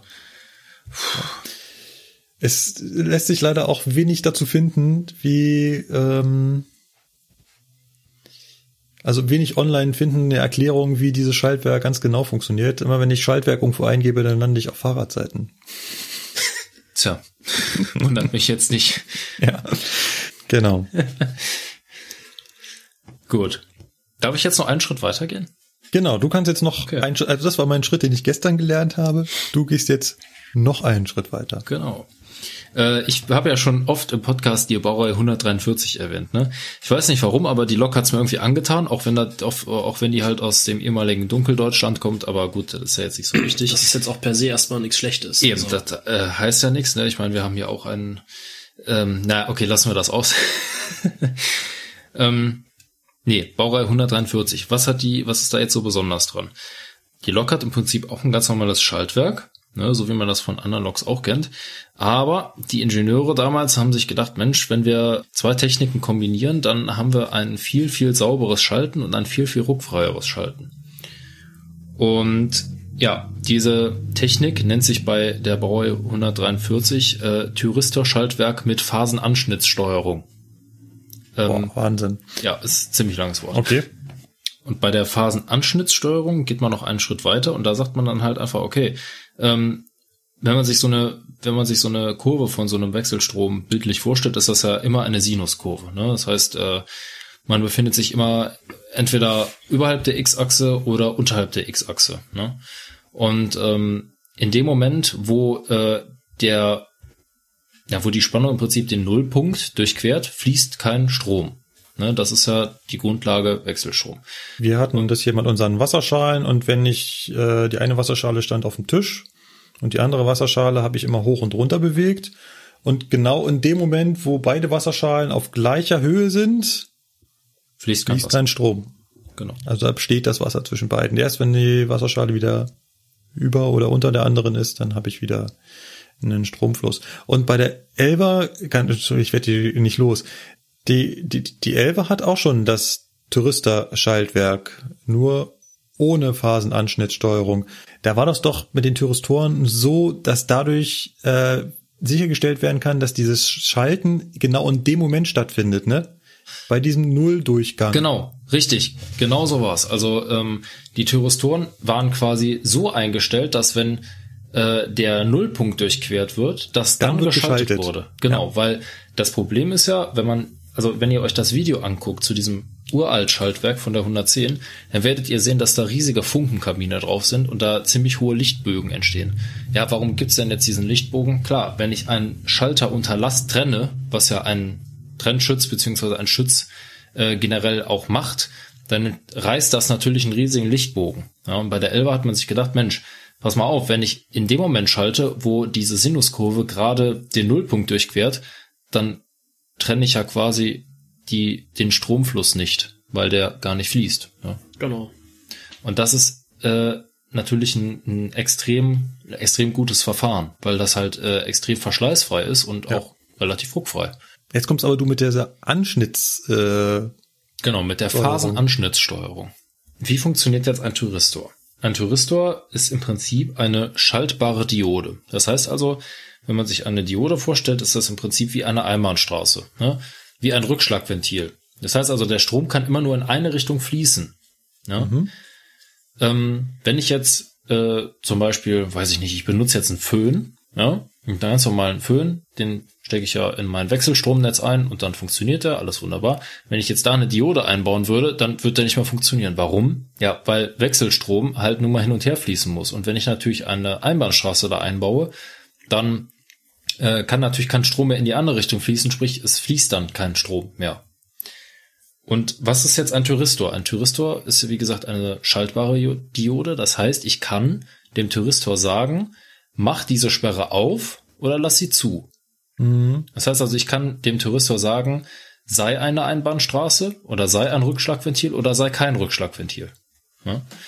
Und wenn ich das bei Wechselstrom im richtigen Moment mache, kann ich ihm halt sagen, pass auf, äh, lass nur so viel Strom durch, dass ich, sage ich mal, nur die Hälfte von der, von der Phase, die dieser Sinuskurve jetzt gerade macht, zum Fahrmotor lasse. Oder nur ein Viertel. Weil diese Kurve, dadurch, dass sie ja nicht linear ist, baut sich ja quasi dieser Strom immer wieder auf. Egal, ob das jetzt im Plusbereich oder im Minusbereich ist. Und wenn ich dem sage, okay, lass nur bitte einen kleinen Strom durch, dann macht er das auch. Dann schaltet er einfach an einem gewissen Punkt ab und lässt halt den Rest der Phase nicht mehr durch. Kann man das irgendwie verstehen? Das ist schwierig, ne? Ziemlich, ja. Es hm.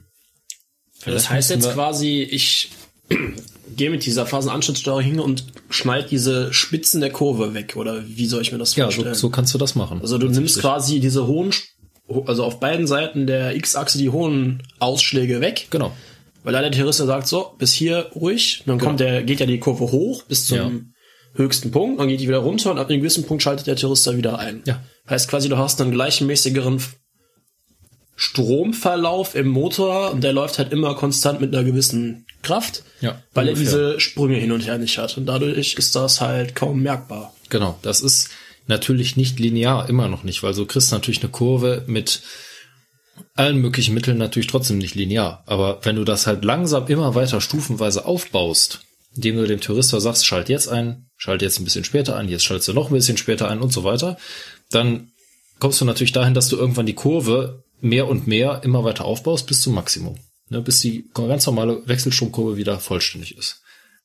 Wer jetzt nicht mitgekommen ist, klicke bitte in unsere Shownotes, scrollt ein wenig runter. Wir packen eine Zeichnung rein. Ich habe gerade mal geschaut. Es gibt auch einen wunderschönen Wikipedia dazu zu Phasenanschnittsteuerung. Und da ist das äh, wunderbar aufgezeichnet, was du meinst mit X-Achse und Anschneiden und dann kann man sich das auch sofort, ach, an, ach, die Phase anschneiden, also richtig schneiden. Äh, ah, ja, jetzt ja. macht das Sinn. Es ist, wie gesagt, also ich saß auch im Unterricht und dachte mir so, okay, das hast du jetzt zwar schon mal gehört, nämlich im Studium, aber genauso wie damals im Studium hast du jetzt wieder die Fragezeichen in den Augen. Und ähm, ich sag mal so, das ist einfach, äh, wie soll man das jetzt sagen? Also wir wollen ja jetzt hier nicht äh, zu Ingenieuren werden, sondern uns reicht es, wenn wir wissen, dass ein Thyristor ein, ein schaltbares Rückschlagventil ist, dem ich sagen kann, lass jetzt bitte Strom durch und jetzt lässt er keinen Strom durch. Und im Prinzip reicht das ja, weil ne, das, das, das Interessante ist halt auch, äh, hier ist zum Beispiel ähm, der Dimmer genannt. Hier, also Phasenanschnittssteuerung, Wikipedia-Artikel, da ist äh, typische Anwendungen sind Dimmer. Ähm, wenn man jetzt tatsächlich einen Dimmer hat, der kein Poti ist, weil es gibt natürlich auch Dimmer im Haushalt, ne, für Lampen oder so, da ist ein Potentiometer drin, das ist einfach ein Widerstand, ja. Ähm, wenn man jetzt aber einen guten Dimmer hat, dann ist ein Thyristor drin. Und diesen durch das Drehen des Dimmers sage ich dem Thyristor quasi, äh, welche, also welchen Bereich dieser Kurve er rausschneiden soll. Dadurch sage ich ihm natürlich auch, bitte lass hier jetzt nur 5 Volt durch oder jetzt kannst du 6 Volt durchlassen, jetzt 7. Dadurch wird natürlich die Lampe heller oder dunkler. Ne? Das gleiche mache ich bei der 43er. Da sage ich den Thyristoren, jetzt könnt ihr langsam die Spannung aufbauen. Und dadurch ist natürlich nicht diese Spannungsspitze da, dass auf einmal so von 0 auf 100 jetzt auf einmal Spannung fließt. Mhm. Das ist der Hintergrund. Das ist Thema Phasenanschnittssteuerung. Und die ist in der 143er quasi noch zusätzlich zu dem klassischen Schaltwerk drin. Genau. Also die ist quasi zwischen Schaltwerk und Mo Fahrmotor geschaltet. Das heißt, ich schalte mit dem Schaltwerk die Stufe, aber die Phasenanschnittssteuerung sagt, ich lasse jetzt aber erstmal nur so viel durch. Und baue das langsam auf. Genau, dadurch hast du halt bei der 143 als Fahrgast nicht mehr dieses Hin- und Hergewackel, wenn die Lok halt Leistung aufschaltet. Das kennt man bei der. Elva gerade am Anfang äh, ganz extrem. Also bei den unteren Fahrstufen, wenn die losfährt, dann schlägt, schlägt die einen jedes Mal so äh, ins Genick.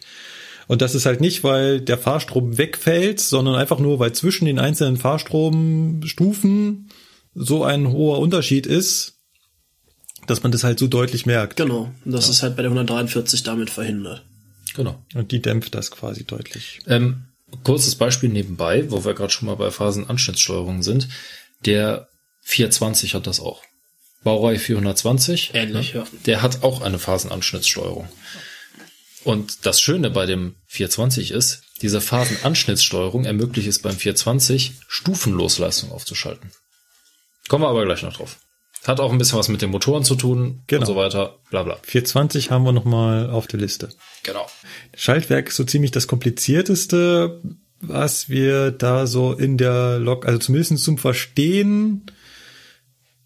Also eigentlich denkt man, das ist ganz einfach, aber im Endeffekt ist doch äh, eine Menge Know-how dahinter. Ja, vor allem, Ähm, wenn man halt versucht, das jetzt irgendwie noch tiefgehender, wie es halt auch in einer normalen Grundausbildung quasi beigebracht wird, zu erklären. Da wird halt auch nur erklärt, hey, so und so funktioniert das im Groben Ja. und dann reicht das ja auch im Normalfall. Ja. Also, ne, das Ja. ist halt, ich glaube, wenn man das jetzt bis ins kleinste Detail erklären will, muss man halt wirklich Elektrotechnik studiert haben und Ja. davon ordentliche Aber- Ahnung haben. Weißt du, was interessant ist? Wenn du wirklich mal einen Tag lang über dieses Thema redest, dann je näher du darüber sprichst, desto mehr fängst du auch an, das zu verstehen. Natürlich. Mir ist es jetzt gerade unheimlich schwer gefallen. Ich habe das alles schon mal so verstanden, dass ich äh, nach Hause gekommen bin und mir dachte, ja klar, jetzt weiß ich, wie das funktioniert. Ne? Ja. Äh, und zwar so, dass auch mein Wissensdurst da gestillt war. Im Sinne von, okay, jetzt weiß ich, wie es funktioniert, nächstes Thema. Jetzt habe ich aber gerade wieder damit angefangen und ich bin jetzt gerade schon wieder unzufrieden, dass ich jetzt schon wieder nicht hundertprozentig weiß, wie das funktioniert. Ja, bei mir ist das jetzt halt ins Anführungszeichen schon zwei Jahre her, dass ich darüber mal gesprochen. Nee, drei Jahre ist das jetzt her. Ja, sehen Sie? Ja, und danach weißt du, wie es funktioniert. Du benutzt es jeden Tag, aber dann so die ganzen kleinen Feinheiten, ja, die fallen dann halt auch einfach hinten rüber, weil dich andere Sachen dann in dem Moment auch mehr interessieren. Richtig. Deswegen, ja.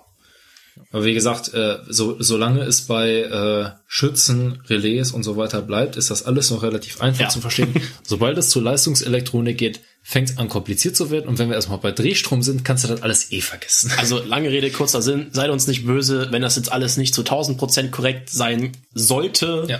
Wir sind halt auch nur Lokführer und keine hoch ausgebildeten Leistungselektriker. Jo. Einen Punkt habe ich allerdings noch zum Schaltwerk. Den habe ich mir noch aufgeschrieben. Und zwar gibt es dieses Schaltwerk als Niederspannungssteuerung und als Hochspannungssteuerung. Das ist richtig. Ja, also äh, pff, im Prinzip, ähm, also typische Lok mit Niederspannungsschaltwerk fällt mir jetzt ein bei Reue 141, der Knallfrosch. Ja. Ähm, die hatte ein Niederspannungsschaltwerk, äh, der, wie soll man das jetzt sagen? Naja, du kannst einmal, es ging ja um die Windungszahl, die ich im Transformator ändern will. Ja, Und da kannst du einmal natürlich, du willst ja eigentlich nur das Verhältnis ändern. genau, richtig. Um das so. Verhältnis zu ändern, kann ich entweder die eine Seite ändern oder die andere Seite ändern. Und jetzt erklärt sich auch sofort der Begriff, weil mit der Hochspannungssteuerung ändere ich einfach die Windungen auf der Hochspannungsseite und mit der Niederspannungssteuerung ändere ich die Windungszahl auf der Niederspannungsseite. Also zapft die Niederspannungssteuerung die Primärseite ab, nee, andersrum, die Sekundärseite an und Genau. die Hochspannungssteuerung geht auf die Primärseite des Trafos. Genau. Ah. Jo, So einfach ist das. stimmt, jetzt wo du sagst, da war mal irgendwann was so. Genau, das noch dazu, also Hochspannungssteuerung, Niederspannungssteuerung, gibt beides. Elva ist dann Hochspannungsgesteuert, 10er auch. Genau. Das zu dem ich, ich, also mir fällt jetzt spontan auch nur die 141 ein, der Knallfrosch, äh, mit dem Niederspannungsschaltwerk ein. Aber boah, ich weiß jetzt auch nicht mehr so genau. Ja, so schön Der- noch an, aber. Der Vorteil war irgendwie bei niedrigeren Geschwindigkeiten ist wohl die Niederspannung besser und bei höheren Geschwindigkeiten die äh, Hochspannungssteuerung. Aber Das kann sein. Irgendwas. Gut. Das war das Schaltwerk. Jetzt habe ich schon die ganze Zeit äh, darauf verwiesen. Wir wollten noch kurz erklären, was ein Schütz ist. Ja, was ist ein Schütz? Ne? Also im Prinzip, also wenn man es jetzt mal ganz praktisch sieht, ähm, wenn man weiß, was ein Relais ist, dann weiß man auch, was ein Schütz ist. Weil ein Schütz äh, ist im Prinzip nichts anderes als ein ziemlich großer Schalter mit zwei Trennmessern drin im Prinzip, also mit zwei Kontakten aus Kupfer, ähm, der halt hohe Ströme schalten kann. Ne? Deswegen gibt's auf unseren Loks Motortrennschütze, äh, hier Trafo, äh, Trafo-Schütze, beziehungsweise hier, weiß ich nicht, Schaltwerksschütze und so weiter. Ne? Das ist im Prinzip einfach nur ein angesteuerter Lastschalter. Genau. Ja. Das Relais ist auch ein elektrisch gesteuerter Schalter. Ja. Ich kann in das Relais eine Spannung anlegen, dann schaltet es ein und wenn ich an die Spannung auslege, dann schaltet es aus. Und im Prinzip funktioniert ein Schütz genauso, nur größer. Ja, Also das Schütz ist Wie? quasi ein Relais für höhere Ströme. richtig. Und in der Regel halt auch mit Funkenkamin dran, um halt Lichtbogen zu löschen. Und dann gibt's halt auch noch Schütze, äh, die haben eine Druckluft-Ausblasvorrichtung. Das heißt also, äh, zum Beispiel der Hauptschalter, der äh, Druckluftschnellschalter, der hat eine Vorrichtung, die, weil er ja nicht in einem Vakuum ist, man erinnert sich an Folge 7, wo wir über Hauptschalter gesprochen haben, ähm, der Druckluftschnellschalter hat halt eine Ausblasvorrichtung, wo halt der Lichtbogen, der ja entsteht, wenn ich den Schalter trenne, äh, durch die Druckluft ausgeblasen wird. Das nur mal so als Hintergrund. Da ist halt so eine, also der Schalt, dieser Schaltvorgang findet da in so einer nicht, in einer Kammer statt, die aus einem Material ist, das nicht brennbar ist. Äh, und äh, das, das sieht man halt außen dran an so einem Schütz. Das ist das äh, ja offensichtlichste, dass da draußen halt so ein nicht leitendes, nicht brennbares Zeug drin ist, dran, Keramik Kammer oder dran sowas, ist. ne? Genau. Ja, genau. da, wo also der Funke drin entstehen kann und nichts kaputt macht. Wenn in so einem normalen Lichtschalter oder so ein Funke entsteht und der länger hält, dann sieht man halt, dann schmort das halt weg. Und in dem Teil kann halt nichts wegschmoren. Weil es muss halt auch unter Last ausschalten können. Und dabei zieht es halt einen Lichtbogen, den man dann ausbläst. Zum Beispiel. Genau. Und dann findet man auf den Logs und in technischen Unterlagen ganz oft auch den Begriff Hilfsschütz. Und ähm, der naive Markus denkt sich dann, hm, ich habe einen Schütz und einen Hilfsschütz. Dann ist Hilfsschütz bestimmt einfach nur ein kleines Schütz. Gibt große Schütze und kleine Schütze. Und ein Hilfsschütz ist ein kleiner Schütz. Weit gefehlt. Ich habe irgendwann mal einen Werkstattler gefragt, du sag mal, was ist eigentlich ein Hilfsschütz? Und da meinte er, ein Hilfsschütz ist nichts weiter als ein Relais, also wieder dieses, dieser kleine elektrisch steuerbare Schalter. Man nennt ähm, dieses Relais dann Hilfsschütz, wenn ich damit einen Schütz einschalte. Das heißt, wenn der Schütz so groß ist, dass der Steuerstrom zu groß wäre, als dass ich den durch die Elektronik schalten kann, muss ich davor ein Hilfsschütz schalten. Das heißt, die Elektronik schaltet dann das Hilfsschütz ein, damit das Hilfsschütz das richtige Schütz einschalten kann. Damit das richtige Schütz dann Bauteile wie den Kompressor oder Fahrmotoren oder sowas schaltet. Das macht Sinn, klar. Das ist ein Hilfsschütz. Und ansonsten haben wir auch natürlich auch jede Menge Relais auf den Loks verbaut. Vor allen Dingen halt auf den alten, ne? Ja. Ich meine, wenn ich jetzt in die 101 reingucke, da sind wahrscheinlich auch noch ein paar Relais drin, aber das meiste ist halt Mikroprozessor gesteuert, also so viel klackt da nicht mehr. hatte ich neulich erst die Diskussion mit, was heißt Diskussion? Ähm, habe ich Thema 440, habe ich 440 aus der Werkstatt geholt und da war auch irgendwas kaputt. Dann mussten sie noch basteln. Dann haben sie also Steckkarten ausgebaut und meinten dann, ja, da ist wahrscheinlich ein Relais drauf hängen geblieben oder so. Was? Auf den Steckkarten? Ja, das sind halt eben auf den Steckkarten so kleine Relais. Also Nur weil wir jetzt moderne Drehstromtechnik haben, heißt das nicht, dass wir nicht auch noch Relais haben. Nur Nee, nee, wie gesagt, aber wenn du jetzt äh, bei deiner 218 den Schrank hinter dir aufmachst im Führerraum 1, das sind Relais. Und wenn ich bei meiner 101 solche Relais suche, äh, nee, Also, haben wir nicht. die sehen halt auch ganz anders aus. Also der 620, der hat noch recht viele Relais tatsächlich. Ja. Aber das sind dann halt nicht mehr, wie man es aus der 218 kennt, die H8-Relais, die man so schön hochdrehen kann, wo du die einzelnen Kabel siehst und in der Mitte den Pin, der das halt, der halt anzieht, also angezogen wird oder nicht, das sieht halt ganz anders aus. Das sind winzig kleine Teile, wo du dir denkst so, wenn du so ein H8-Relais vor Augen hast und Relais suchst, ja, da suchst du in den modernen Fahrzeugen halt ewig. Ja. Aber die Grundfunktion ist gleich. Es ist halt auch wieder deutlich kleiner, aber geben tut's das immer. Und gewisse Sachen gehen auch ohne Relais gar nicht. Also, Ja, hast du recht. Jetzt musst du noch ganz kurz das mit dem Hochdrehen erklären. Du hast gesagt, ich kann die Relais hochdrehen. ja, genau. Also das H8-Relais hat halt wirklich noch, weil das ist so relativ, in Anführungszeichen, ein relativ simples Relais. Das hat in der Mitte einen Kontakt. Der wird halt, wenn das Relais anzieht, wird der halt nach oben gezogen. Dadurch wird das, wird halt geschalten. Also dann ist der Strom da. Es gibt halt gewisse Sachen, manchmal bleibt das Relais halt dann auch hängen oder es zieht aus irgendeinem Grund nicht an, obwohl es das sollte. Dann kannst du beim halt, beim H8-Relais halt hingehen, da ist unten so eine kleine Schraube, die drehst du dann hoch und stellst damit quasi das Relais in den eingeschalteten Zustand fest. Das heißt hochdrehen, also Ja, ein klassisches Beispiel wäre zum Beispiel, wenn du auf dein Log feststellst, der Hauptluftpresser schaltet nicht mehr ein und du findest partout nicht raus, woran das liegt, dann könntest du zum Beispiel hingehen bei so einer 218 und einfach das Relais für den Hauptluftpresser einfach hochdrehen, dann läuft der Hauptluftpresser halt dauerhaft, aber er läuft halt. genau. Und das ist so ein, so ein klassisches Beispiel dafür. Es gibt halt andere Relais, die man festlegen kann, so Richtungswendungsrelais und sowas, die halt aus welchen Gründen auch immer nicht mehr angesteuert werden und deswegen nicht mehr schalten. Deswegen kann man die damals, konnte man die damals hochdrehen. Mittlerweile ist bei unseren 18ern ganz viele alte Relais ausgebaut und auch verschlossene neue moderne Relais eingebaut worden. Hat alles Vor- und Nachteile. Ja, sind halt, glaube ich, deutlich wartungsärmer. Genau, das zu dem Thema Relais, Schütz und Hilfsschutz. Und ähm, dann sind wir mittlerweile schon ja da angelangt, wo die Musik spielt. Bei unseren Motoren. Yay! Stimmt, die haben wir ja auch noch. Ach, verdammt. Ja. Ja, wir wollen ja, du irgendwann recht. auch noch fahren. Ja. Ach so, ja. Stimmt, Wir, wofür haben wir eigentlich den ganzen Mist jetzt hier gebaut, ne? Wir wollen dann aber vom Fleck kommen, ne? Irgendwo muss Ja, ja, der dünnt's genau. ja hin. Stimmt.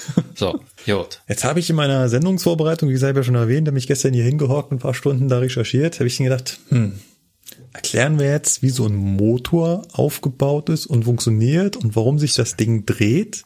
Dazu gibt's eine wunderbare Folge von der Sendung mit der Maus. Wir verweisen gerne auf diese Folge, weil die haben das fünfmal besser erklärt, als wir das jetzt könnten. Ich würde das lassen. Es gibt auch jede Menge moderne YouTube-Kanäle, die Nix, äh, nix. Nee, nee, nee, nee, nee, nee. Also wenn dann Sendung mit der Maus, ja. Also das müssen wir jetzt hier mal festhalten, ja. Ja. Den ganzen anderen Driss, den kannst du eh in der Pfeife rauchen, ja. Also wenn überhaupt, dann kommt hier die Sendung mit der Maus auf den Tisch und nichts anderes. Gut, einigen wir uns auf die Sendung mit der Maus. Kann ich mit leben. Das heißt, wir fangen jetzt schon, wir setzen mal voraus, dass ihr alle so halbwegs wisst, wie ein Motor funktioniert. Ganz kurz gehen wir mal eben im Schnelldurchlauf die Bauteile durch, damit wir so ein bisschen wissen, dass wir vom gleichen reden. Wenn wir von so einem grundsätzlichen Aufbau eines Gleichstrommotors äh, reden, und damit fangen wir mal an, dann gibt's da den Begriff des Stators. Stator, das ist der feststehende Teil des Motors. Im einfachsten Gleichstrommotor einfach ein Dauermagnet. Ja, dann haben wir als nächstes den Rotor. Also, wie man sich jetzt vielleicht schon denken kann, der rotiert. Nein. Also, das ist der bewegliche Teil Nein. von dem Ganzen. Doch. Oh. Oh, Genau, also das ist der sich drehende Teil innerhalb des Motors, den nennt man auch Anker. Also, genauer gesagt, Anker ist eigentlich der Eisenkern. Das heißt, wenn du also stimmt, der Eisenkern im Rotor. Genau, wenn du wenn der Rotor der Elektromagnet ist, den du für den Motor brauchst, dann ist der Anker der Eisenkern des Rotors. Und dann kommt das geilste Teil, der Kommutator. Hm. Das Teil, nachdem die Antriebe bei uns bei der Bahn auch benannt sind. Also bei uns in der Richtlinie steht dann auch Kommutatorantriebe. Einphasenreihenschluss, Wechselstrom, Kommutatormotor. Ich hab das Wort gehasst. Ja. Nee, ist aber so tatsächlich. Das Ja. ist einfach der Wechsler. Kommutator wie Wechsler, der wechselt einfach die Stromrichtung. Genau. Genau. Weil sonst Motor nichts funktioniert, weil sonst Motor dreht sich nur einmal und dann gut. Genau. Und vor allem am Kommutator sind dann auch entsprechend die Schleifkontakte oder auch Bürsten genannt, ähm, die da drauf laufen und die auch der, die, die, die, das anfälligste Teil und das verschleißendste, das am meisten, Ja. am, am stärksten verschleißende Teil des äh, Elektromotors ist. Ah, hast du dich aber gerade nochmal gerettet, du. Ich möchte erwähnen, dass ich schon eine 10-Stunden-Schicht heute hinter mir habe. Ich Ja, ja, ja, gut, das kann ja jetzt jeder sagen, ne? Ja, ja, sicher. Sei dir verziehen. Ja. Danke. Du bist ein bisschen zu gnädig. Ja, ja, du bist noch kein volles Teammitglied. Was? Ey, ey, was da? Gut. So, aber natürlich haben wir so einen einfachen 0815 Gleichstrommotor mit Dauermagnet nicht in unseren Loks. Das wäre ja auch zu langweilig. Ja, wir müssen das ja irgendwie noch KVB. komplizierter machen. Zum Glück. Ja. Genau, wir machen das Ganze noch ein bisschen komplizierter, ne? Ja, weil denn- Gleichstrom kann ja jeder, wir machen das aber mit Wechselstrom. Genau, bei uns kommt der Wechselstrom aus der Leitung und Gleichstrom, boah. Oh, Und außerdem so ein doofer Dauermagnet, ah, das muss ja- doch anders gehen. Ja, genau, weil wir machen unseren Magneten einfach selber. Richtig. Der Dauermagnet kann ja jeder. Wir machen uns den Magnet selber und sagen einfach, okay, pass mal auf, dieser schöne Stator, das ist jetzt quasi unser, unser Träger, den wir einmal so komplett um den Motor rumgespannt haben. So, und da legen wir jetzt eine Spannung drauf, beziehungsweise da wickeln wir jetzt ein bisschen Draht drum und da legen wir eine Spannung an. Und weil die ja immer so schön hin und her wechselt, erzeugen wir damit ein Magnetfeld. Yay. Eine Induktion. Ja, also vor allem ein hin und her wechselndes äh, Magnetfeld. Das Ganze nennt sich dann in der einfachsten Bauform ein Reihenschlussmotor oder auch Reihenschlussmaschine genannt. Woher kommt das hier mit Reihe? Ja, das ist von der Reihenschaltung abgeleitet. Hier sind meine beiden Magnete, also meine beiden Elektromagnete in Reihe, also hintereinander geschaltet. Also ich habe einmal den Elektromagnet in meinem Rotor und ich habe den Elektromagnet in meinem Stator und beide sind hintereinander in Reihe geschaltet. Daher habe ich eine Reihenschlussmaschine oder Reihenschlussmotor. Genau. Das ist so richtig. So, und das sind so die Dinger, die die Elva unten dran hat. Alles, was so Altbau-Lok ist, was da draußen rumfährt, hat einen Zehner, Reihen- 11er, 103, 150, 140, alles.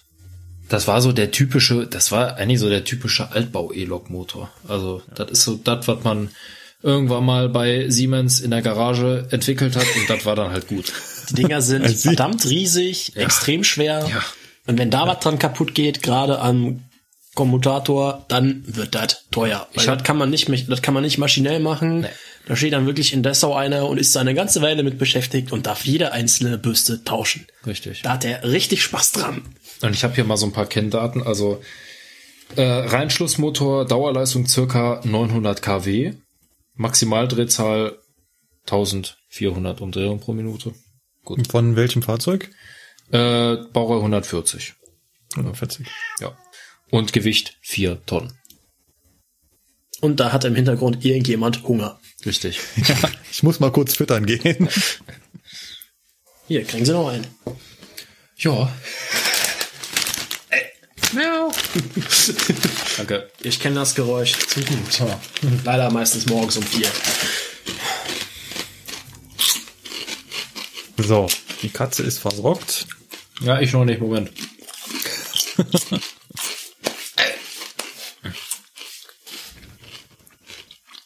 so. Mhm. Ja. Jo. Ja.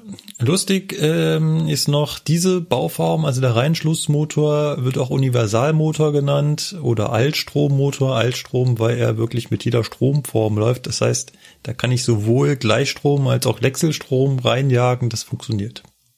Aber Echt? wir betreiben, Das, das ist mir jetzt auch neu. Das ist interessant. wir betreiben den äh, ja bei bei bei Gleichstrom hast du ja einfach, äh, sieht das, hast du einfach draußen den Dauermagneten nachimitiert. Ja, hast du recht. Und in ja, der ja, Mitte nee, hast du klar. den Kommutator, der sich dreht. Funktioniert ganz genau wie ein Gleichstrommotor in der anderen Abbildung. Ja, da hast du recht. Das ist so richtig, ja. Wahnsinn, was du alles weißt. So, und wie hieß das Ding jetzt in der Elva? Du hast es, äh, Sebastian, vorhin genannt. Der Einphasen-Wechselstrom-Reihenschluss-Kommutatormotor, den meinst du? Genau, das ist hier also ein Einphasen-Wechselstrom, weil wir haben nur einen Wechselstrom mit einer Phase, keinen Drehstrom. Wie ging das Wort weiter? Einphasen-Wechselstrom, Reihenschluss, Kommutatormotor. Genau, wir haben hier einen Reihenschluss, keinen Nebenschluss, sondern einen Reihenschlussmotor mit Kommutator. Eigentlich äh, relativ simpel aufgebaut. Ja. Ja. Wenn wir da in der nächsten Folge mit dem Drehstrom anfangen, sieht das ganz anders aus. Oh ja. Ja, aber da kennen wir uns besser aus. Also würde ich jetzt mal behaupten. Äh, Ja, ja, weil Jeder von uns äh, fährt entweder regelmäßig oder halt auf jeden Fall öfter mal äh, Drehstromfahrzeuge. Egal, ob das jetzt eine 245 ist, äh, ein 423 oder eine Baureihe 101. genau. So, aber ein Typ haben wir jetzt noch übrig und den habe ich die ganze Zeit schon so nebenbei genannt und zwar den Nebenschlussmotor und auch den haben wir in einem Eisenbahnfahrzeug verbaut. Ja, welches war das noch ins? Ja, ich weiß es nicht. Ich weiß es nicht. Ja. Ja, Ich also, glaube, war das nicht Baureihe 420? Hm, lass mich überlegen. Da könntest du recht haben. Ich meine, mir wäre so, ja. Ja, denn die, der Nebenschlussmotor, der läuft nur mit Gleichstrom, den kann ich nicht mit Wechselstrom betreiben. Ich kann gar nicht genau erklären, warum. Es liegt äh, an den elektrischen Eigenschaften, die dadurch entstehen, dass ich zwei Spulen miteinander parallel verschalte. Er hat auch ein paar andere Fahreigenschaften, also Fahreigenschaften, wenn ich ihn irgendwo eingebaut habe. Ähm, er wird im 420 betrieben mit sogenanntem Mischstrom. Das ist so eine super Sondereigenschaft des 420. Ich glaube, es gibt nicht allzu viele Fahrzeuge, die mit Mischstrom arbeiten. Die 181 hat noch auf jeden Fall einen Mischstrommotoren drin. Das Okay. kann sein, ja, stimmt. Ja, das ist so, weil die kann dran ja, gedacht, Mehrsys, die ist ja Mehrsystemfähig, also die genau. hat die, die fährt auch mit Mischstrom. Die fährt auch mit Mischstrom. Also Mischstrom heißt hier, also zumindest beim 420 nicht, dass der 420 gleich mehr systemfähig ist. Nein, nein, nein. Also das Bewahre. Moment. Langsam. Der Begriff des Mischstroms kommt hier von woanders her. Und zwar ist hier eine Kombination aus Gleich- und Wechselstrom, den ich da äh, reinpacke. Also wenn ich mich jetzt noch so grob zurückerinnere an meine Grundlagen-E-Ausbildung von vor drei Jahren, ist das Funktionsprinzip ja so, heißt, er nimmt ja den Einphasen-Wechselstrom und macht daraus halt äh, Gleichstrom, aber glättet den halt nicht, sondern dann habe ich halt noch quasi gleichen Strom auf einer Phase, der halt aber noch so, ich nenne es jetzt mal Stücke der Kurve des Wechselstroms hat, heißt, der läuft halt nicht perfekt auf einer Linie, wie Gleichstrom normalerweise ist, sondern der ist halt immer noch so Der ein leichter. Sinusverlauf des Der pulsiert Wechselstroms. quasi. So Genau. steht's auch in der KTM-Unterlage. Die Genau. Gesamtspannung ist ein pulsierter Gleichstrom. Und wenn man sich das bildlich vorstellt, wenn man quasi die Sinuskurve so vor sich hat vom normalen Wechselstrom, dann macht der Mischstrom, also der 420, klappt quasi die untere Hälfte nach oben. Genau. Ja. Und wie macht er das? Äh, Mit einfachen äh, Gleichrichterdioden, oder? Mit Phasenanschnittssteuerung und Thyristoren. Ah, Ja, fast. Das können die nämlich auch. Das ist ja im Prinzip Ja. das Funktionsprinzip, wonach ein Gleichrichter funktioniert. Man nimmt Wechselstrom und lässt diesen Wechselstrom aber immer nur in eine Richtung durch. Macht genau. in Also andere- eine andere Richtung Gleichrichterbrücke ist, Ja. macht, kommt genau das raus.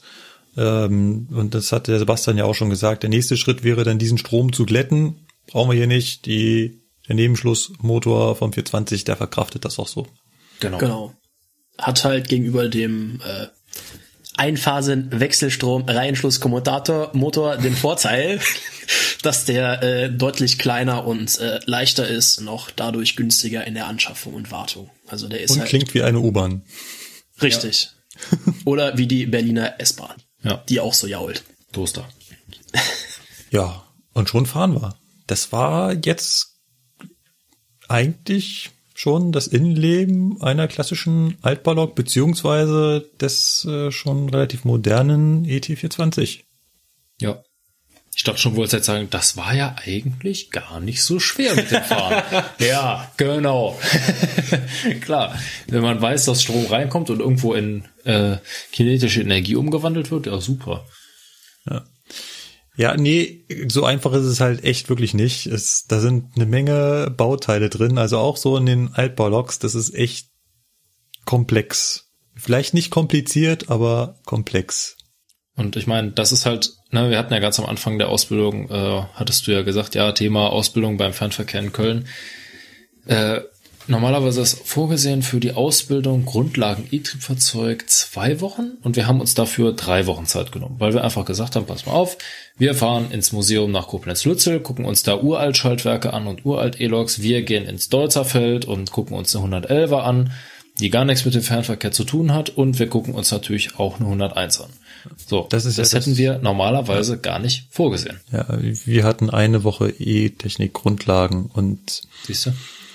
Das, also wir sind jetzt mit unseren zwei Sendungen da schon drüber hinausgeschossen. Ja, eindeutig. Und ich will nicht sagen, dass äh, andere Unternehmen oder Geschäftsbereiche da äh, schlampig in der Ausbildung sind. Definitiv nicht. Aber Und der Fernverkehr in Köln übertreibt das halt ja, mal der, wieder. der macht einfach nur mehr. Ja? Richtig. Der sagt sich nämlich, passt mal auf, das ist zwar schön, dass ihr hinterher wisst, wie die Baureihe 101 funktioniert, aber ihr solltet auch so ein bisschen verstehen, wie man denn zu dieser epochalen Technik des Drehstroms denn gekommen ist. Ne? Und das erleichtert einfach unheimlich die Ausbildung, wenn man einfach mal in den Maschinenraum von der Elva reingeht und da einfach mal ein bisschen was ausprobiert. Ne? Und das kann man natürlich nur machen, wenn man vorher einen, äh, oder einen Ausbilder hat, der vorher bei Regio war. Ja gut, und, und, und du, du siehst halt auch bei den Altbauloks noch viel mehr. Ja, also das kommt noch dazu. Du kannst halt auch mal hingehen und sagen, hier hast du mal einen Motortrennschutz oder so. Ja. Kannst du mal den Funkenkamin abwuppen und dann ist das gut. Die Bauteile sind da ja nicht versteckt oder hinter irgendwelchen Zentimeter dicken Aluschränken wie in einem Drehstromlok. Da guckst du ja rein, guckst auf der anderen Seite raus, links und rechts jede Menge Schrankgedöns. Ja, richtig. Unten irgendwo noch frei liegend, als einziges so ungefähr den Luftpresser und das war's. Und dann hast du halt wirklich, der Trafo steht da einfach so bums als Stahlschrank mittendrin.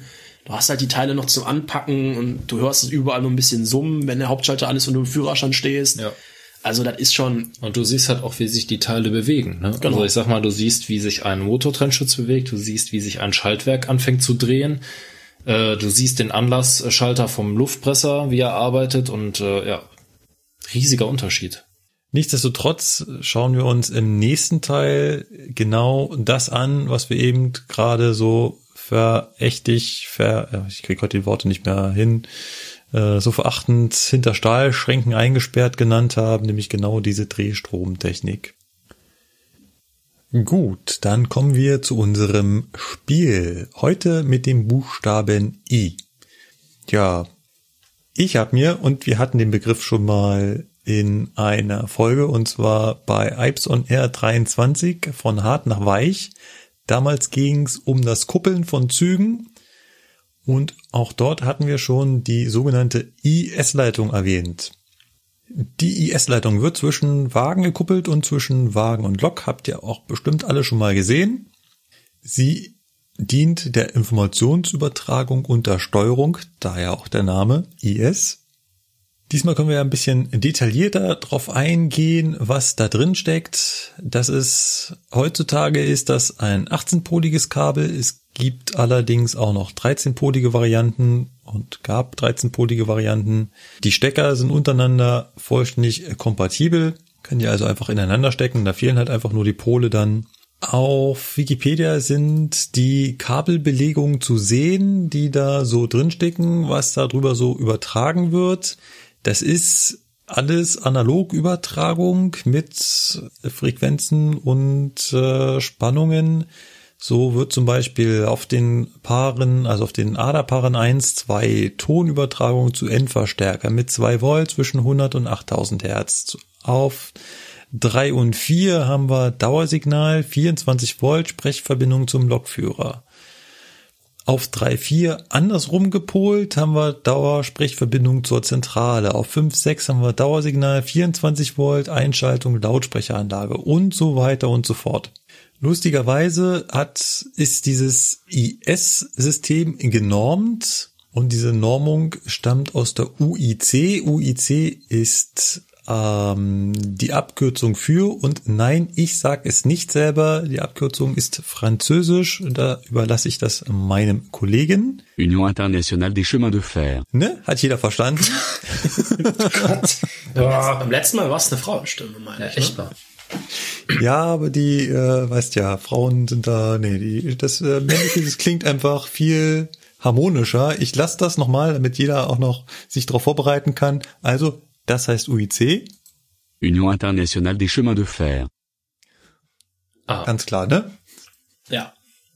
heißt dann quasi übersetzt, Im Prinzip ist es ein internationaler Eisenverband, Eisen, Eisenverband, ja. Im Prinzip Ein ist es Eisenverband. ein- Ah, ja. Eisenverband. Im Prinzip ist es ein internationaler Eisenbahnverband mit Sitz in Paris. Und da sind halt ganz viele Eisenbahnunternehmen Mitglied. Und Fun Fact, der Vorstands, der ehemalige Vorstandsvorsitzende Hartmut Medon war 2007 Präsident der Europäischen UIC Regionalversammlung. aha, Ja, jetzt sind wir alle schlauer. Und dieses IS-Kabel ist standardisiert im UIC-Blatt 568.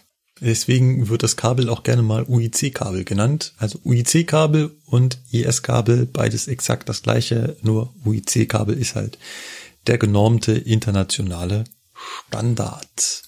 Wollt ihr noch mal hören, was UIC heißt? Unbedingt.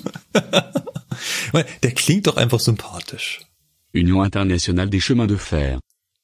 Er nuschelt das vor allem so richtig schön. Versteht Ja. das kaum. also oder der Wetterbauvorwort. Und das, das, das ist Sprachsynthese, ne? Also das ist, äh, ich muss ja an dieser Stelle mal werben, was das ist. Das ist Free Text to Speech Online with Natural Voices. Wir können es auch in die Shownotes packen. Das hört Total sich jetzt geil. gerade ungefähr genauso an wie Ui, das ist. Schirm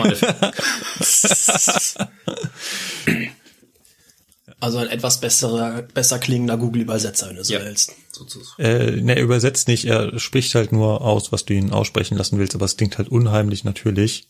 Du kannst auch unterschiedliche Stimmen aussuchen und die Geschwindigkeit einstellen und es klingt echt schick, sind aber nur 20 Minuten pro Tag kostenlos für mehr, wenn sie denn Geld haben. Hasse. Aber für UIC haben mir die 20 Minuten gereicht. Kannst es ja noch ein paar Wenn Mal du, abspielen. wenn, was, was würde wohl passieren, wenn du eingibst, Anschlag für die gleisbogenabhängige Wagenkasten-Querspielsteuerung? ich glaube, dann sagt explodiert das Programm Computersystem. Ja, dann sagt das Programm wahrscheinlich, weißt du was, sprich das selber aus. So, ich bin durch. Ich auch. Was? Achso, nee, ich bin noch dran. Ja, stimmt. äh, ja, soll ich mal weitermachen oder wie Mach ist es? das. Ah, dann mache ich das mal. Also ich habe mir ausgesucht den sogenannten integrierten Gesamtantrieb, kurz IGA. Ja, ich glaube, da haben wir auch noch nicht drüber gesprochen. Aber äh, bei diesem Antrieb handelt es sich um den integrierten Gesamtantrieb der Baureihe 101. Und äh, integrierter Gesamtantrieb heißt äh, in dem Fall, dass also der Fahrmotor von der Baureihe 101 direkt verbunden ist über ein Zwischenrad und ein Großritzel mit der Hohlwelle von der Achse. Ja, ist einfach so ein, so ein Fachbegriff für ja, die Motorbauart letztendlich. Ne? Ist es äh, Taz-Lager oder? Äh, nee, eben nicht, sondern ähm, Also es ist halt quasi ein Konkurrenzmodell äh, Modell zum Taz-Lager-System. Ja, weil bei Taz-Lagern ist es ja so, dass sich der Motor, ne, so ein Motor, das, das äh, hörte sich immer komisch an, der Motor stützt sich auf die Hohlwelle ab oder auf das, Ja. äh, auf Der das Motor muss sich äh, abstützen. Er ist schon so alt, er kann sich nicht mehr selber halten. Genau. äh, der Hintergrund ist einfach der, so ein Motor wiegt ja ein bisschen was und der muss sich ja irgendwo abstützen, damit er halt auch Drehmoment übertragen kann, weil er sich ja nicht selber drehen darf. Wird ja keinen Sinn machen, der soll das Rad drehen, ne? So. Und beim Tatzlager hat man sich gedacht, wir machen den Motor auf der einen Seite am Rahmen vom Drehgestell fest und auf der anderen Seite stützt er sich einfach mit dem Gewicht auf das große Zahnrad ab. Genau. Der liegt wie so eine Tatze liegt er auf dem, auf der Hohlwelle oben drauf. Genau. Deswegen Tatzlager. Und beim integrierten Gesamtantrieb liegt der Motor neben der Achse und ist über ein Zwischenrad mit dem Großrad von der Hohlwelle verbunden, weil auf der Hohlwelle nämlich noch Bremsscheiben drauf liegen. So, und das geht natürlich nicht, weil man kann ja die Bremsscheiben nicht auf die Hohlwelle machen, wenn da schon der, sich der Motor drauf abstützen muss. Das funktioniert nicht. Deswegen musste man den Motor was weiter wegbauen und da haben sie sich gedacht, Mensch, das ist auch ein toller Name, wenn wir das Ding einfach integrierter Gesamtantrieb nennen. Ja, kann man bei Google finden, Bilder dazu. Ist ganz interessant. Werden wir entsprechend natürlich wieder verlinken. Selbstverständlich. Bleibt nur noch einer übrig. Ja, ich glaube, das bin dann wohl ich. Ähm, ja, ich habe den Inselbahnhof mir auserkoren, um ihn zu erklären. Na komm, jetzt kommt aber nicht sowas wie Inselbahnhof ist ein Bahnhof auf einer Insel. Hey, Ja. Aloha-Land. Ja, genau. nicht ganz. Nein, also auch wenn man sowas tatsächlich sprachlich, also umgangssprachlich gerne als Inselbahnhof bezeichnet, ist das im ursprünglichen Begriff eigentlich nicht damit gemeint. Aber bleiben wir mal kurz bei der Insel. Also bei einem Inselbahnhof liegt das Empfangsgebäude inselmäßig zwischen den Gleisen. Also heißt, wir haben auf der linken Seite eine Eisenbahnstrecke, da ist ein Bahnsteig dran, da kommt das Empfangsgebäude, das steht zum Beispiel jetzt dazwischen oder ein Stück davor. Und auf der anderen Seite haben wir auch wieder Gleise. Haben wir jetzt, nehmen wir jetzt mal als Beispiel zum Beispiel Halle oder Dresden. Dresden ist eigentlich ein ganz gutes Beispiel. Da hast du ja in der Mitte jede Menge Kopfbahnsteiggleise. Davor vor dem Kopfbahnsteigen das Empfangsgebäude und links und rechts gehen halt noch Gleise weiter. Heißt, das Empfangsgebäude liegt quasi wie so eine kleine Insel in den Schienen. Und die gehen halt so außen und außen dran vorbei und treffen sich auf beiden Seiten wieder. Gibt noch was ähnliches, ist der Keilbahnhof, der teilt halt wie so ein Keil die Eisenbahnstrecken auf. Die gehen dann nach links und rechts in verschiedene Richtungen weg. Das ist so der grobe Unterschied. Und dazu mal so ein paar Beispiele zu nennen, wie gerade eben schon gesagt, wir haben den Dresdner Hauptbahnhof, das ist ein Inselbahnhof und ein Kopfbahnhof. Dann hätten wir, um mal im Osten zu bleiben, noch Halle, das ist auch ein Inselbahnhof. Da halt jeweils das Empfangsgebäude in Tieflage, heißt die Gleise sind etwas erhöht und unten drunter steht dann das Empfangsgebäude quer. Oder wir hätten noch Minden, da haben wir einen Inselbahnhof. Oder im NRW hätten wir noch Neuss, jetzt so, was mir spontan noch einfiele, wo das so aufgebaut ist. Düren. Ja, und äh, wie gerade von der Seite her brüllt wird, Düren ist auch noch ein Inselbahnhof. Was heißt denn hier von der Seite reingebrüllt wird? Ja, aber. ja, genau. Nein. Aber äh, kannte ich, also ich, ganz ehrlich, ich kannte den Begriff noch nicht. Also ich kannte schon den Begriff Inselbahnhof, aber das war einfach nur der andere Name für den Bahnhof auf der Insel. den Bahnhof auf der Insel. Ja, wenn man Inselbahnhof äh, googelt, dann landet man auch bei den Ergebnissen für den Lindauer Hauptbahnhof, der nämlich umgangssprachlich Inselbahnhof heißt. Ja, genau. Dass aber Inselbahnhof auch noch einen ganz anderen Begriff, also ein ganz anderes Phänomen äh, bezeichnet, das war mir nicht bewusst. Ja, da hat sich das ja wieder gelohnt. Sehen Sie? Auf jeden Fall. Cool. Inselbahnhof, Keilbahnhof. Turmbahnhof haben wir noch, dann haben wir noch den Trennungsbahnhof. Also wir haben noch ganz, ganz viele Bahnhöfe. Und jetzt schon mal vorweggenommen, nein, der Trennungsbahnhof ist nicht der Bahnhof, wo sich zwei äh, Partner voneinander trennen, weil der eine jetzt wieder nach Hause fährt. Das hat damit nichts zu tun. Dann müsste jeder Bahnhof ja Trennungsbahnhof heißen. Ja, sozusagen. Richtig. Richtig. Naja, so viel dazu. Das war unser Spiel. Ich fand es wieder äußerst spannend. Wieder was dazugelernt. Den IGA, den kannte ich schon, die internationale Gartenausstellung. Ja. Danke. ja, super. Ganz toll. Hat sich das ja gelohnt, dass ich mir hier Mühe gegeben habe, das zu erklären. Aber den Inselbahnhof, das war mir echt neu. Ja. Kommen wir zu unserer Presseecke und die ist etwas umfänglicher. Ich habe ja am Anfang schon gefragt, ähm, habt ihr was von ähm, dem Orkan Xavier oder Xavier mitbekommen? Hier unten war in München war äh, ein laues Lüftli. Äh, Lüftli. Ein, ein, ein laues Lüftli sind wir in der Schweiz. ja. Oh je, oh je, geht bergab. Aber ich bitte dich, das nicht rauszuschneiden, weil das ist einfach zu gut. Oh ja, also die hatten nur ein laues Lüftchen von so ähm, Böen bis 60 kmh. Im Rest von Deutschland ging es wohl etwas mehr ab, habe ich mir sagen lassen. boah, was heißt im Rest von Deutschland? Also bei uns in NRW war es, ja, war windig, aber ging noch. Also so im Nord, nordöstlichen Teil da muss wohl ziemlich Party gewesen sein, aber Also ich persönlich habe die Auswirkungen von dem Sturm nur daran äh, gemerkt, dass ich äh, eines Morgens im Hauptbahnhof in Köln stand und mir dachte, hör mal, irgendwie ist das hier zu ruhig. ja, und dann habe ich auf die Anzeige geguckt und dann war klar, woran es liegt. ja, so Ja. etwa. Da sind wohl ein paar Strecken nicht mehr befahrbar gewesen danach. Immerhin, ich weiß nicht, ob das ein Novum war, dass die Bahn so rechtzeitig und auch großräumig gesagt hat, wir fahren nicht mehr. ja. Also ich glaube, es war das erste Mal, dass sie halt von vornherein prophylaktisch gesagt haben, wir lassen die Züge ab 14 Uhr stehen und probieren das erst gar nicht mehr, weil bei den letzten Malen war es ja dann noch häufig so, dass die Züge irgendwo mitten in der Pampa standen, Ja. weil man halt noch Ja. irgendwie versucht hat zu fahren. Ja. Also, ja. Ich glaube, diesmal war das tatsächlich das erste Mal und vorweg, ich fand das auch an sich nicht so falsch. Tatsächlich. War es auch nicht, weil was bringt den Fahrgästen das, wenn sie irgendwo zwischen, weiß ich nicht, Hamburg und Bremen auf freier Strecke stehen und äh, ja, da nicht wegkommen. Weil Richtig. da halt absolutes Chaos ist. Aber gerade das großflächige Einstellen des Eisenbahnverkehrs wurde dann doch bemängelt, unter anderem äh, von äh, Herrn Kachelmann. Kennt ihr noch Herrn Kachelmann? Ja, klar.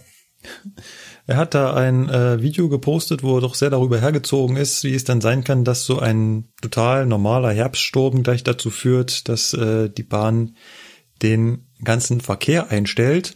Und überhaupt müsste es doch so sein, dass Bahntrassen weiträumig von diesem Geäst freigehalten werden. Ja, wenn das rechts und so- links äh, 20 Meter Schneise, wo kein Baum wächst, damit da auch nichts auf die Oberleitung kippen kann. Wäre ja schön, wenn das so wäre. Ne? Wenn das mal so einfach ginge. Also ich kann ja aus Erfahrung sagen, ich hatte mal einen auf Mitfahrt von denen dabei, die halt Bäume zurückschneiden und habe mich mit dem halt auch im Rahmen dessen unterhalten. Also die würden gerne, aber wenn sie könnten, wie sie wollten, dann hätten wir diese Probleme auch nicht. Aber es ist halt nun mal so, dass das nicht so einfach geht, weil steht der Baum auf Privatgrund, ist die Eisenbahn ziemlich angeschissen. Und dann kann die Eisenbahn an den Privatmenschen herantreten und sagen, du, lieber Privatmann, schneid mal deinen Baum um, der fällt uns irgendwann sonst auf die Oberleitung. Aber wenn der Privatmann sagt, nö, mach ich nicht, hat die Eisenbahn halt leider Pech. Ja, ich glaube, der Privatmann hat aber andersrum auch das Problem, wenn der Baum dann umkippt. Ja, ja, dann hat er da natürlich das Problem. Aber man kann halt nicht prophylaktisch sagen, wir schneiden den Baum jetzt da komplett um. Abgesehen davon will ich das auch nicht. Also stellt euch mal vor, jede Bahnstrecke durch den Bayerischen Wald oder durch den Schwarzwald würden mit einer ja 40 Meter breiten Schneise, was da an Baummaterial wegfallen würde, das ist sieht super mega hässlich aus. Ich habe das hier miterlebt. Wir hatten nach einem Herbststurm ist schon ein bisschen länger her, haben sie hier angefangen Richtung ähm, Richtung Starnberg und Tutzing die S-Bahn ein bisschen weiträumiger freizuschneiden. Das sah echt aus wie äh, ja Kahlschlag. Stell dir Das mal vor, bei uns hier in NRW. Die RB38 würde ihre Existenzgrundlage verlieren als Kongo-Bahn. ja. Ja, und du musst das auch mal anders sehen. Jetzt gerade hier so im Bayerischen Wald oder auch jetzt da, wo ich fahre in der Eifel, wenn du da 40 Meter, also 20 Meter zu beiden Seiten alles wegschneidest, dann schneidest du sämtliche Hänge kahl, was dazu führt, wenn es das nächste Mal stark regnet, rutscht die ganze Scheiße um. Wenn nämlich die Bäume alle weg sind, die befestigen das ja, dann rutscht der Hang weg. Das ist halt, das ist alles nicht so einfach. Ja, aber Hang wegrutschen ist gerade schon ein schönes Stichwort. Kennt ihr das in Gebirge, dass gerade so vor so, so Lawinenschutzanlagen mit Stahlseilen gebaut werden? Ja. Kann man nicht so ein ähnliches System auch für Bäume einführen, dass man halt eben bei diesen gefährdeten Stellen, wo ich weiß, da sind Bäume daneben, halt Stahlseile Also Entlang der Strecke, du die- 50 Prozent der Eisenbahnstrecken mit Stahlsäulen versehen oder wie stellst du dir das vor? Ja, hab den Gedanken noch nicht zu Ende gedacht, aber irgendwie Ich so glaube, wäre das es ist halt ziemlich cool. aufwendig. Also, auch wenn das jetzt nur so zwei Stahlseile sind, die dann, weiß ich nicht, über 200 Meter gespannt sind oder so, mit ein paar Masten dazwischen. Also erstmal sieht das absolut bescheuert aus, ja. Und äh, zweitens, wenn ich mich mal daran zurückerinnere, so Dampflokzeit und so weiter, da hat das ja auch funktioniert. Weil die Dampflok hatte nun mal den Nachteil, dass da unten aus der Aschekammer immer mal wieder irgendwas Brennbares rausgeflogen ist. was dann erstens extrem heiß war und zweitens auch noch gebrannt hat. So, und wenn dann natürlich jede Menge Driss zwischen den Gleisen rumliegt oder das Ganze irgendwo in die Böschung fliegt, dann haben wir den Waldbrand des Jahrtausends in der Eifel, dann ist nämlich ja nichts mehr an Baum da. Und da haben die das ja damals auch irgendwie hinbekommen, dass sie gesagt haben, okay, wir haben hier zwar diesen Bahndamm, aber äh, das mit den Bäumen können wir trotzdem so nicht lassen. Ne? Und es hat sich einfach seitdem extrem viel verändert, weil klar, du brauchst diesen Kahlschlag nicht mehr. Mal so eine 103 oder so eine 101 heutzutage, die verliert halt nichts Brennbares in der Regel, also wäre schlecht. Und ähm, ja, deswegen brauchst du natürlich diesen Kahlschlag links und rechts von den Gleisen nicht mehr. Aber ja, vielleicht muss man einfach ein bisschen mehr zurückschneiden, als man es bisher tut. Ja, vielleicht, vielleicht aber auch nicht. Das ist halt ein Kampf von Umweltschutz zu Bahnverkehr. Mir ist da aber ganz ehrlich gesagt der Umweltschutz lieber, als dass wir im Sturm dann noch Bahn fahren können. Ja. Ja. Also diesen Kahlschlag einfach nur für die drei, vier Stürme, die wir in Deutschland haben, wo das gefährdet ist, da, da nehme ich dann doch lieber äh, in Kauf, dass ich an diesen Tagen dann nicht fahren kann. Es sei denn natürlich, es wird immer häufiger Klimawandel und so weiter. Vielleicht sollte man, muss man dann anders darüber nachdenken. Anders darüber nachdenken sollte vielleicht auch die Bahn über ihre Kommunikation. Ich habe hier gleich drei ähnlich lautende Zeitungsartikel von unterschiedlichen Zeitungen, auch unterschiedlichen Verlagen über die Kommunikation der Bahn während und nach des Sturms. Unter anderem die Welt, das große Schweigen der Deutschen Bahn während des Orkans. Oder auch Zeit Online, Deutsche Bahn, Kommunikation in der Krise. Oder Süddeutsche Zeitung, warum die Bahn im Sturm sprachlos blieb.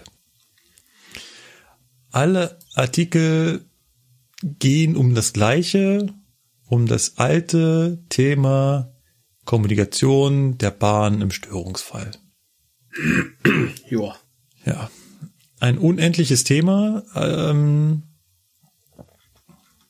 die Frage ist, wie man das irgendwann mal angeht. Also bisher hat einfach da nicht so richtig zum Erfolg geführt. Immer wenn es dann wieder mal, kracht. Ich, ich weiß ja jetzt nicht, wie das jetzt genau in den Artikeln stand, aber äh, meinst du da, dass, oder eins der Probleme wäre zum Beispiel, dass die Bahn halt relativ, ich sage jetzt mal in Anführungsstrichen, spontan einfach mal so den Verkehr einstellt? Weil ich sag mal, sie kündigt das ja nicht unbedingt vorher an, so nach dem Motto, hört mal, in sechs Stunden stellen wir den kompletten Verkehr ein. Was vielleicht aber gar nicht verkehrt gewesen wäre, zu sagen, hey, passt auf, ja. ab 14 Uhr Ende und gut ist, weil dann hätten sich die Leute noch eher darauf einstellen genau. können, wie dann einfach um 13.45 Uhr jetzt mal so überspitzt zu sagen, hey, ab 14 Uhr fährt jetzt nichts mehr. Ja. Man das halt am Morgen schon im Voraus kommuniziert hätte, wäre das vielleicht auch anders gelaufen, wer weiß. Ähm, der Punkt ist, dass trotz dieser Information, und die gab es ja, gab es halt, äh, ja, ist diese Information nicht ordentlich unten angekommen. Also hier wird immer wieder von berichtet, es steht auch in den Artikeln da, dass dann die Züge an den, an den Bahnhöfen standen und ja nicht mehr gefahren sind. Und auf der einen Anzeige stand dann halt, dass der Zug verspätet ist und die Verspätung zählte immer weiter hoch. Und auf dem nächsten Anzeige stand dann, dass der Zug ausfällt und woanders stand dann wieder, dass der ganze Bahnverkehr eingestellt ist. Und ich glaube, die, äh, dieses Phänomen kennen wir alle, vor allem alle, die mit der Bahn unterwegs sind. Und so ein bisschen hat man sich vielleicht auch damit arrangiert, sich dran gewöhnt, hat so dieses, diese Art der Kommunikation der Bahn auch so ein bisschen erlernt. Man weiß halt eben, ja, die Verspätung, die zählt halt automatisch hoch. Da ist jetzt keiner, der das dann irgendwann wegdrückt oder es muss halt irgendwann mal jemand wegdrücken. Und dazu gibt's halt immer diesen Text, der halt nur durchläuft. Dann weiß man halt eben, okay, der Text, der durchläuft, das ist eigentlich der wichtigere. Der ist natürlich ganz klein, ist ja logisch. Und man muss davor stehen bleiben, um ihn ganz durchzulesen. Aber das ist eigentlich der wichtige. Den, den hat irgendjemand mal manuell eingegeben. Und so steht es ja auch in den Artikel, dass dann halt dieser Durchlauf wächst. Da steht dann halt eben äh, Bahnverkehr in gesamt Norddeutschland eingestellt. Aber trotzdem läuft in der App der Zug immer noch weiter und es wird nur die Verspätung hochgezählt. Und das, glaube ich, sprechen die Artikel hier an, diese totale Verwirrung der einzelnen Informationskanäle. Und was auch immer wieder interessant ist, und da muss ich sagen, ja, das ist leider so, oft wissen die Bahnmitarbeiter selber nicht mehr als der Kunde, der das Handy in der Hand hat und die Sachen vorliest, die da in dem äh, DB-Navigator stehen. Ja. Stimmt's. Ja, ich denke mal, da kannst du ein Lied von singen, ne? Ja, ja. Das Und das ist dann so, das sollte halt irgendwie mal anders funktionieren. Ich, ich weiß, ich habe jetzt auch keine Patentlösung dabei. Ich kann mir ganz viele Dinge vorstellen, wie sie anders sein müssten, aber das scheitert halt auch wiederum an ganz vielen Stellen. Also ich hätte halt zum Beispiel gern eine Informationsverteilung, die wirklich alle Informationen auch an alle Menschen, also an alle Mitarbeiter verteilt, unabhängig davon, ob jetzt nun ein aktueller Zug betroffen ist. Also so ein klassisches Beispiel, wenn dein Zug etwas betrifft, dann kriegst du das auf dein Diensthandy. Da bist du ja mit deiner Zugnummer eingebucht und dann kommt dann deine Meldung für deinen Zug. Was aber mit allen anderen Zügen drumherum ist, kriegst du in dem Moment gar nicht mit. richtig. Es sei denn, irgendjemand erbarmt sich mal und schreibt halt eben eine Mitteilung an alle Mitarbeiter, ähm, dass halt ein, bei der S-Bahn zum Beispiel der Verkehr auf einer Linie eingestellt ist oder da und da unterbrochen ist. Aber es ist halt keine automatische Informationsverteilung. Die Information ist schon da. Nur sie kommt halt nicht rechtzeitig und gleichzeitig überall an. Das ist so ein Problem. Und das andere Problem, das ist gerade das, was ich meinte, das ist so diese Bahnsprache und das ärgert mich immer, immer wieder, dass diejenigen, die dieses ganze Konglomerat an Anzeigen und Displays und so mal erdacht haben, ich weiß nicht, ob das ein einzelner Mensch ist oder eine einzelne Gruppe, ob die jemals unten am Bahnhof gestanden haben und gesehen haben, wie das dann aussieht, wenn das da unten ankommt mit den Informationen, dass das teilweise überhaupt gar keinen Sinn macht. Also ein klassisches Beispiel ist ja, an einer, an den Anzeigen stehen ein und derselbe Zug stehen an zwei Anzeigen dran. Du meinst wegen Gleiswechsel zum Beispiel? Ja, Weil der einfach auf dem, zum Beispiel der, der soll auf Gleis 3 einfahren und Gleis 3 teilt sich im Bahnsteig mit Gleis 2 und der soll jetzt, oder fährt jetzt aber auf Gleis 2 ein. Genau. Dann Da steht, steht der Zug auf Gleis 3 und dann steht da oben drüber heute äh, von Genau. Gleis 2. Da läuft dann ein elend Ja. langer Text durch. In dem Text steht dann drin, dass der Zug geteilt wird und sonst irgendwas. Und ganz hinten kommt dann, fährt heute auf Gleis 2. Und auf Gleis 2 steht derselbe Zug dran, da läuft der gleiche Text durch. Nur hinten steht halt dran, fährt heute auf Gleis 2. Ja. Und da stehen die Leute davor und fragen, und auf welchem Gleis kommt der jetzt? Dann könnte ich dann, ja, sie müssen sich jetzt hier zehn Minuten lang hinstellen und diesen Lauftext da oben zu Ende lesen. Dann wissen sie es. Das stimmt. Und das ist so Kommunikationspolitik der Bahn, wo du dann als äh, Mitarbeiter daneben stehst und dir die Haare raufen könntest, wer sich diesen ausgedacht hat. Ja. Ja.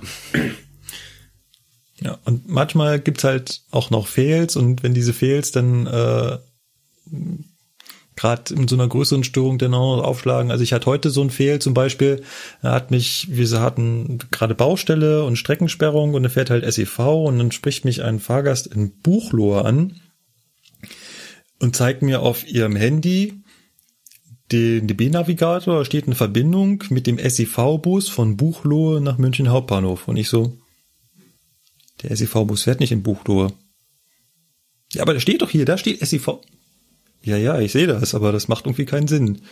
Steigen Sie mal in den Zug ein, fahren damit nach Geltendorf. In Geltendorf fährt der SEV-Bus äh, zum Münchner Hauptbahnhof. Ich habe ja sogar noch die Fahrzeiten rausgesucht gehabt, weil ich die das PDF sowieso schon auf dem Handy geöffnet hat und habe ihr das angesagt.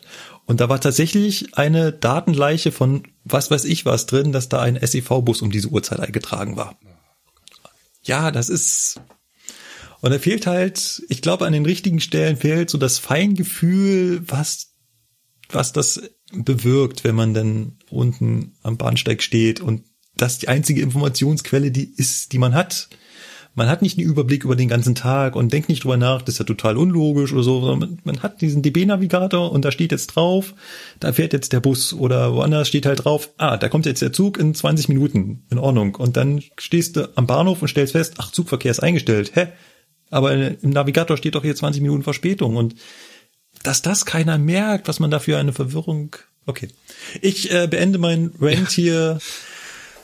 Ganz ruhig, ganz ruhig. Die Zeitungen schlagen alle in dieselbe Kerbe und wir auch. Ich hoffe, dass sich da im Rahmen der Digitalisierungsoffensive und einer neuen Konzernführung äh, langfristig irgendwann mal etwas ändert. Wäre wünschenswert. Ja. Wir bleiben beim Orkan Xavier und haben noch, bisschen was Lustiges. Das war wirklich lustig. Ein äh, kleiner Beitrag vom Radio Bremen. Nein, dafür kann die Nordwestbahn nun wirklich nichts. Sturm Xavier hat diesem Zug namens ET letzten Donnerstag den Saft abgedreht. Bis wieder alles repariert ist, steht der Zug jetzt halt hier in Blumenthal und wartet. Kann doch keiner ahnen, dass die Blumenthaler so darauf reagieren. Armutszeugnis für Deutschland ist das wirklich. Die Anlieger hier, die sind natürlich ein bisschen gekniffen. Ne? Es haben schon welche gemeckert, vor allen Dingen, die hier auch nicht rüber konnten über den Bahnübergang. Ne? Okay, so ein Bahnübergang ist für Züge ein etwas, nun ja, innovativer Kurzzeitparkplatz. Ähm, fünf Tage lang. Komischerweise scheint es dieser Ortsamtsleiter mit Innovationen nicht so zu haben. Niemand kann was dafür, wenn es einen Sturmschaden gibt und dann ein Zug ausfällt und nicht mehr weiter kann und so. Das ist alles überhaupt kein Problem. Das, da muss jeder Verständnis für haben. So, aber wenn der fünf Tage danach der Zug immer noch hier die Straße blockiert und niemand irgendwelche Anstalten unternimmt, den wegzuschleppen, dann ärgert mich das einfach. Dabei hat's ihm die Nordwestbahn doch am Telefon ausführlich erklärt, dass wegen des Sturms keine Bergungsteams zur Verfügung standen. Kann die Nordwestbahn doch nicht wissen, dass der Ortsamtsleiter ein alter Eisenbahner ist. Ich habe heute noch mal mit meinen ehemaligen Kollegen telefoniert und in Seewaldsbrück im Instandhaltungswerk steht ein Hilfszug in Bereitschaft. Den hätte man anfordern können. Der kann auch überall durchfahren und der hätte das schon lange hier beiseite schieben können. Hilfszug, Hilfszug, als gäb's den umsonst. Klar, man könnte den Zug auf dem abschüssigen Gelände auch einfach wegrollen. Das wäre fast umsonst zu haben. Aber rollende Züge nicht mit der Nordwestbahn. Auf die andere Seite kommt man doch trotzdem ohne großen Umweg. Zurücksetzen, dann rechts die Straße rein, ungefähr ein halbes Kilometerchen. Und ja gut, nochmal 300 Meter da lang. Und dann sind's auch nur noch 500 Meter zurück. Und ähm, 200 Meter nach rechts. Und schon ist man da. Ich habe eben das Gefühl, dass man sagt, oh, wir sind hier sowieso der einzige Anbieter.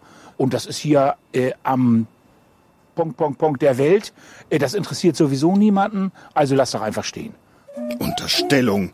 Wenn erst der Strom wieder fließt, macht sich IT sofort auf die Suche nach einem Ort, an dem man sich gerne die Bahnübergänge zuparken lässt. Ja, So ein bisschen witzig ist das ja schon, ne? so ein bisschen, ja. ist halt so ein klassischer Beitrag für unsere Presseecke. Das hätte auch original von Extra 3 kommen so- können. Ich- ich nur, dass es halt wirklich passiert. Ja. Also der äh, ET ist natürlich ein ET, ein Elektrotriebwagen der Baureihe 440, der da mitten auf dem Bahnübergang geparkt ist. Weißt du, was ich witzig fand? Dass der Bahnübergang einfach so zugegangen ist. Da habe ich mich in dem, als ich das Video gesehen habe, habe ich mir das erste Mal das Video angeguckt, dachte mir so, oh, ist ja ganz witzig. Und als ich das dann nochmal gesehen habe, habe ich mich gefragt, Moment mal, warum geht jetzt eigentlich gerade in dem Moment, wo der Zug da drauf steht, der Bahnübergang runter? also jetzt mal so rein technisch Weiß ich auch nicht. ne? Also genau Also- in dem Moment, wo sie das gefilmt haben, sieht man, dass der Bahnübergang runtergeht. Äh, keine Ahnung. Ja, Das äh, weiß ich nicht, was Weil- da auf sich hat mit der Schaltung. das fand ich schon lustig Ja. irgendwie. In der Tat. Stell dir vor, so alle fünf Minuten, ding, ding, geht der Bahnübergang einfach runter. Der Zug steht da immer noch. Fünf Tage später immer noch das gleiche Spiel. Super. Ja, ähm, ich wollte noch ganz kurz, weil ist ja eigentlich mein Fahrzeug, der 440, äh, was sagen zu äh, dem Wegrollen lassen. Das ist halt nicht ganz so einfach. Es ist immer die Frage, ob der Zug überhaupt noch äh, genug Batteriestrom hat, um äh, ja betrieben werden zu können, um aufgerüstet zu werden, aufgerüstet werden zu können, damit da die Elektronik drin läuft. Wenn der nämlich ähm, ja da einfach schon zu lange stand mit Beleuchtung und sowas an, dann ist da die Spannung zu weit runter, dann kann ich da nichts mehr dran machen. Wenn ich noch Strom habe, dann geht das relativ einfach. Da gibt's äh, Verschiebebetrieb drin. Damit kann ich halt die Bremsen äh, lösen, ihn langsam wegrollen lassen und dann wieder anlegen. Wenn ich das nicht mehr habe, dann müsste ich quasi die Bremsen manuell lösen und ihn dann rollen lassen. Dann kriege ich ihn aber nicht mehr zum Stehen, weil die Bremsen sind dann gelöst. Ich kann die nicht mehr anlegen müssten den irgendwie mit dem Hemmschuh wieder aufhalten, aber sowas mache ich alles nicht auf freier Strecke. Also mhm. gar nicht, wenn die abschüssig ist, ist das eine ganz doofe Idee. Ja, das noch mein Kommentar zum Wegrollen lassen ist womöglich nicht ganz so einfach, wie es klingt. Wie so vieles bei der Eisenbahn. Ich Klingt einfach, geht aber leider doch nicht so einfach. Ja, wenn das alles so einfach wäre, dann könnte das ja jeder. Ja, genau. Und außerdem, das haben wir noch nie so gemacht, dass wir einfach die Züge haben wegrollen lassen, ja? Da könnte ja, ja jeder kommen. Genau. So, dann äh, haben wir noch einen äh, Beitrag aus dem Fernsehen, diesmal nicht aus dem deutschen Fernsehen, sondern aus dem Schweizer Fernsehen. Und der Beitrag ist leider nicht ganz so lustig, aber wir hören einfach mal rein. Weiter nun mit der Bahn. Die fährt nämlich wieder auf der Rheintalstrecke zwischen Rastatt und Baden-Baden. Wochenlang war diese Route südlich von Karlsruhe gesperrt gewesen, mit Folgen für den Zugverkehr bis in die Schweiz. Grund war eine Tunnelbaustelle unter den Gleisen. Jetzt ist alles repariert, der Schienenverkehr zurück im Normalbetrieb. Was allerdings bleibt, sind Fragen zum generellen Zustand der Deutschen Bahn und von Bahnhöfen wie diesem hier den unser Reporter Christian Rentsch angetroffen hat, als er per Regionalzug durchs Land reiste. Verfallende Infrastruktur im größten Streckennetz Europas. Und das bei einem Unternehmen, das zwei Milliarden Euro Gewinn macht. Wie passt das zusammen? Unterwegs in Deutschland mit der Bahn auf Regionalstrecken. Ein Bild, das sich nicht nur hier in Sachsen zeigt. Verfallene Bahnhöfe, mehr die Regel als die Ausnahme. Da gibt es noch deutlichen Nachholbedarf. Hier kann man also wirklich sehen, dass nichts passiert, dass keiner Lust hat, was zu machen. Karl-Peter Naumann ist Ehrenvorsitzender von ProBahn, dem größten Fahrgastverband in Deutschland. Er zeigt uns, was für viele Bahnreisende in Deutschland düsterer Alltag ist. Zum Beispiel in Werdau, einem Umsteigepunkt südlich von Leipzig. Zwar verkehren hier moderne Züge, mehr aber auch nicht. Eine Bahnhofsuhr ist auch da. Allerdings geht sie nicht mehr. Und hier gab es mal eine DB-Agentur, die ist irgendwie abgebrannt. Das ist die Visitenkarte für die Züge, es ist aber auch die Visitenkarte für die Stadt, wenn Sie von der anderen Seite schauen. Und es ist eigentlich unverständlich, dass eine Stadt äh, sehenden Auges äh, solchen Gammel ihren Gästen anbietet. Dieser Bahnhof gehört seit einigen Jahren der Stadt Werdau, sollte eigentlich längst abgerissen sein. Auch draußen sieht es nicht besser aus. Es gibt diese schönen, großen, tollen Bahnhöfe in den Großstädten und in den Ballungsgebieten, aber die kleinen Bahnhöfe werden halt vernachlässigt. Also der Bahnhof ist jetzt einfach nur noch schäbisch. Ja, also wie im vorigen Jahrhundert, da war sie wahrscheinlich besser. Es gibt auch keine Möglichkeit, Fahrkarten zu kaufen. Das ist auch schlecht. Also es ist sehr schade, was aus den Bahnhöfen geworden ist. Die Deutsche Bahn und ihre Bahnhöfe. In Berlin treffen wir den Verkehrsexperten Christian Böttger. Er ist Professor für Wirtschaftsingenieurwesen und publiziert immer wieder zum Thema Deutsche Bahn. Gerade die Personenbahnhöfe sind eine der profitabelsten Geschäfte der Bahn. Äh, die DB Station Service, die die Personenbahnhöfe betreibt, macht also hohe Gewinne. Die machen eine Kapitalverzinsung von 20 Prozent ähm, das ist also sehr profitabel und sie sind damit in der Tat auch eine Stütze der Konzernfinanzierung. Warum sehen denn die Bahnhöfe so marode aus, wie die aussehen? Naja, äh, die Bahn hat in den letzten Jahren ja das Ziel verfolgt, eben tatsächlich sich an den Kapitalmarkt zu orientieren und möglichst hohe Gewinne zu machen. Es geht also nicht darum, eine möglichst schöne Eisenbahn bereitzustellen, sondern es geht darum, eine akzeptable Eisenbahn bereitzustellen und dabei möglichst hohe Gewinne zu erwirtschaften. Tatsächlich, Geld für die Infrastruktur wäre da, aber nicht übermäßig. Verglichen mit anderen europäischen Ländern liegt Deutschland weit hinten. 64 Euro pro Einwohner wird hier in die Schieneninfrastruktur gesteckt, wesentlich weniger als zum Beispiel in Österreich mit 198 oder in der Schweiz mit 378 Euro. In Deutschland hat die Bahn keine Priorität. Also wir haben äh, in Deutschland nicht die gleiche öffentliche Unterstützung für die Bahn, wie wir sie in der Schweiz haben. Wir haben also zwei Drittel der Deutschen, die nie öffentliche Verkehrsmittel nutzen. Wir haben natürlich auch eine viel größere Fläche, in der es auch sehr schwer ist, einen ordentlichen öffentlichen Verkehr anzubieten als die Schweiz. Wir fahren weiter mit modernen Zügen auf alten Strecken. Formsignale sind in Deutschland noch weit verbreitet. Sie sind zwar sicher, brauchen aber mehr Unterhalt. Auf Dauer also eine Kostenfrage. Und dann werden Strecken auch schnell mal stillgelegt, so wie hier im sächsischen Großboten. Seit dem Hochwasser von 2002 fahren hier keine Züge mehr. Die Natur erobert sich den Schienenstrang zurück. Die andere Seite des Bahnhofs ist aber noch voll in Betrieb, auch wenn es nicht ganz so aussieht. Ein Bahnhof der Kategorie 5, die drittletzte.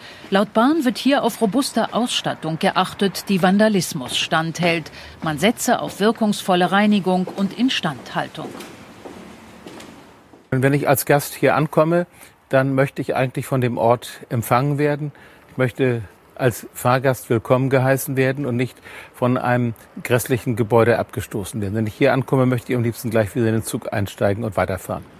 Ein krasser Gegensatz zum Fernverkehr. In das Hochgeschwindigkeitsnetz wird überall in Deutschland investiert. Hier zeigt sich die Bahn von ihrer besten Seite. Auch in Berlin am Bahnhof Potsdamer Platz. Von der Konzernzentrale der Deutschen Bahn wollte niemand vor die Kamera. Auf unsere Fragen antwortet die Bahn nur schriftlich.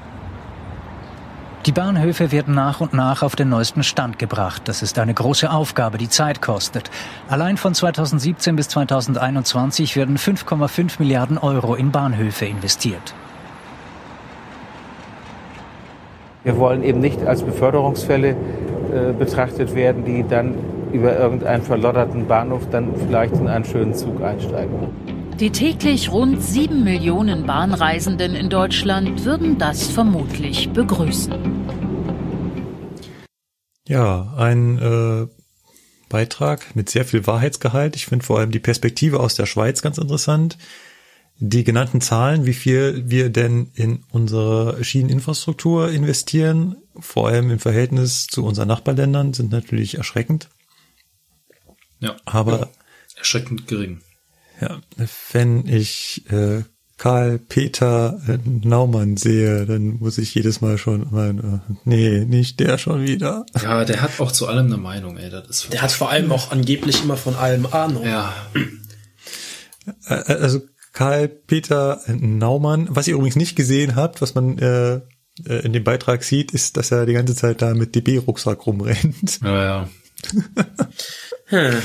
Also Karl-Peter Naumann ganz kurz als Hintergrund ist Ehrenvorsitzender des Fahrgastverbandes Pro Bahn.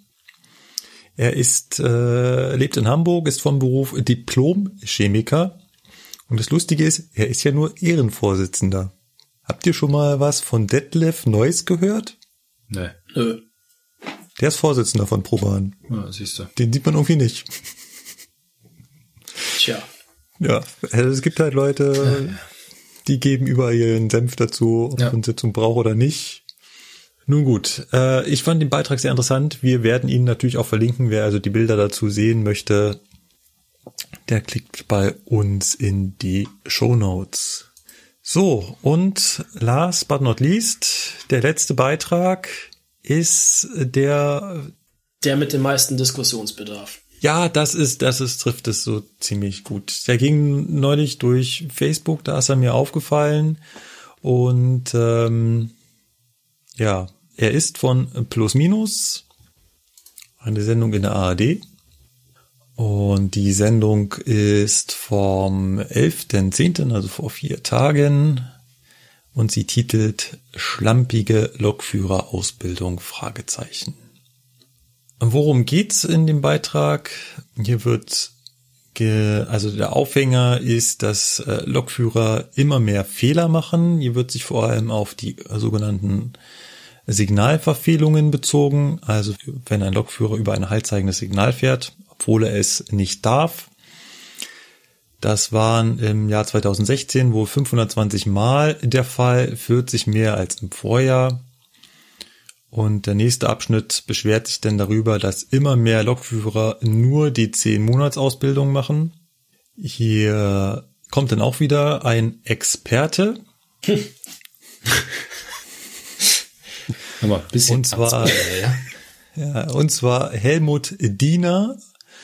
Helmut Ach. Diener Ja, äh, vom Mobifair e.V. Jetzt müssen wir natürlich noch ganz kurz klären, wer es, wer oder was ist Mobifair e.V. Also Hartmut, Helmut, nicht Hartmut, Helmut, Helmut Diener ist äh, auch hier der Vorsitzende von Mobifair und Mobifair tritt für den fairen Wettbewerb unter den äh, Eisenbahnverkehrsunternehmen ein und möchte vor allem die Arbeitnehmer schützen. Nicht zu verwechseln mit dem Verband Mofair. Mofair vertritt die Eisenbahnverkehrsgesellschaften, also die Arbeitgeberseite. Mobifair ist auf der Arbeitnehmerseite. Aha. Ja, es- die waren sehr kreativ in der Namensfindung. Ja, definitiv. Ja, und äh, Helmut Diener beschreibt seine Eindrücke. Man trifft Lokführer, die sehr unsicher wirken.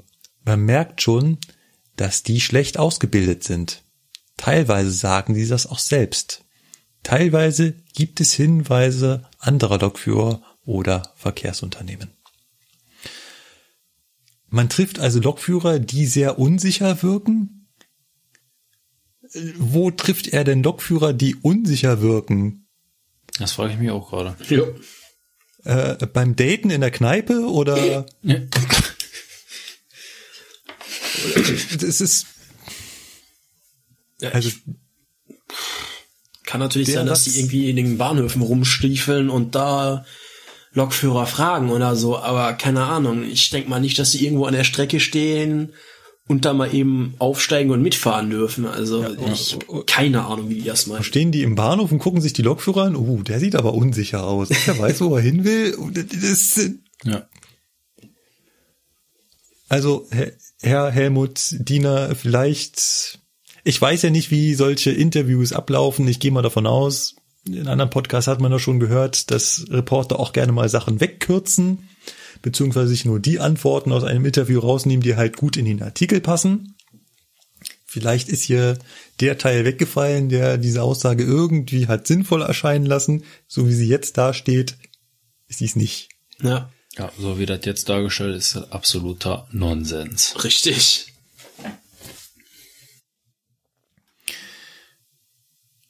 So, dann geht der Artikel weiter und zwar von einem Schüler, der berichtet von viel zu leichten Prüfungen. Äh, Das war auch schon ein getrennter Artikel. Ähm, Dort geht es um eine ja, um eine Schule, also nicht um ein Eisenbahnverkehrsunternehmen, glaube ich, wenn ich das richtig verstanden habe, sondern eine Schule, die äh, die Ausbildung zum Lokführer macht, vor allem für Umschüler mit sogenanntem Bildungsgutschein. Also da bezahlt also das Arbeitsamt diese Umschulung.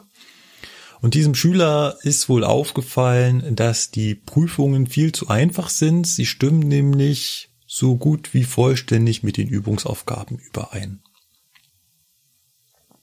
Ja, das ist natürlich schon heftig. Also, Ja.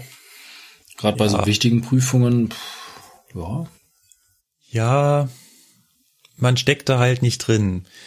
Ich glaube, dass gerade diesem Feld in diese, also ich glaube, dass gerade in dem Feld dieser Schulen, dieser, die da diese diese Bildungsgutscheine vor allem äh, abgrasen und die Leute da ähm, vorgaukeln, sie würden da eine ordentliche Ausbildung kriegen, dass da viele schwarze Schafe dabei sein können. Und vielleicht hat das hier einen getroffen. Andererseits wir haben in der Schule und in der Ausbildung auch mit Übungsaufgaben gearbeitet. Und ja, diese Übungsaufgaben kamen im Endeffekt auch in der Prüfung dran. Nicht in derselben Reihenfolge, es kamen auch andere, aber es gibt halt nun mal nur eine begrenzte Anzahl von Fragen irgendwo und man benutzt halt die Fragen auch immer wieder. Also ja, es ist halt, ja, Lokführerausbildung ist zum großen Teil auswendig lernen. Und dazu gehören halt auch diese Aufgaben dazu. Man kann nicht alle Aufgaben auswendig lernen. Es gibt einen riesengroßen Katalog mit abertausenden Aufgaben, aber man hat trotzdem immer wieder diesen Wiedererkennungseffekt. Also, okay, die Aufgabe, die hatten wir so oder so ähnlich schon mal in der, in der Übung. Und das wird man in jeder Ausbildung haben, dass man in der Prüfung die Aufgaben wiedererkennt, die man vorher geübt hat. Ich meine, das ist Äh, okay, ich weiß nicht, ob ihr das noch aus der Schule kennt. Da gab es ja Anforderungsniveau 1, 2, 3. Das war Anforderung 1, Wissen wiedergeben. Das ist ja genau das.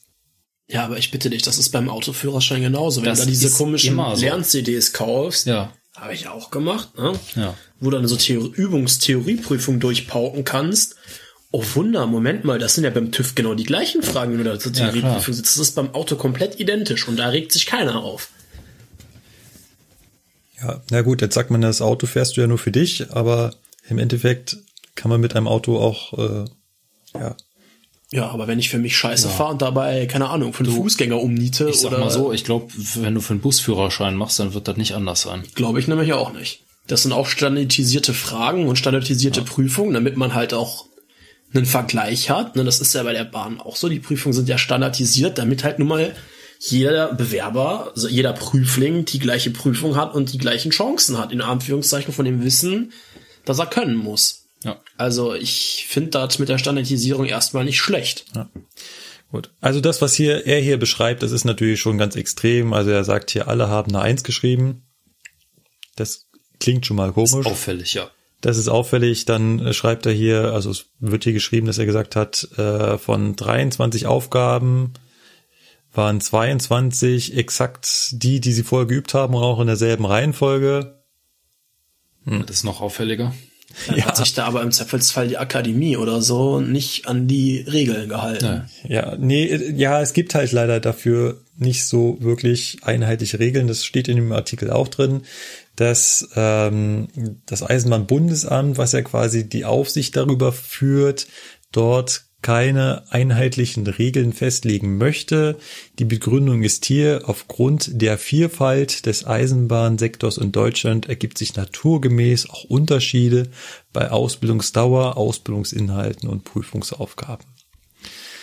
Ja, also gut, ähm, nehmen wir uns den Teil mal raus, weil das ist wirklich der Teil des Artikels, den ich wichtig und richtig finde, dass hier auf diese Schulen eingehackt, also nee, dass die, hier auf diese, dass hier diese Schulen kritisiert werden, die diesen äh, Eisenbahnführerschein da in der Schnellausbildung hinbekommen, finde ich richtig, weil ich glaube, da sind viele schwarze Schafe dabei, die das halt viel zu einfach machen äh, und im Endeffekt da nur diesen Bildungsgutschein äh, abkassieren wollen.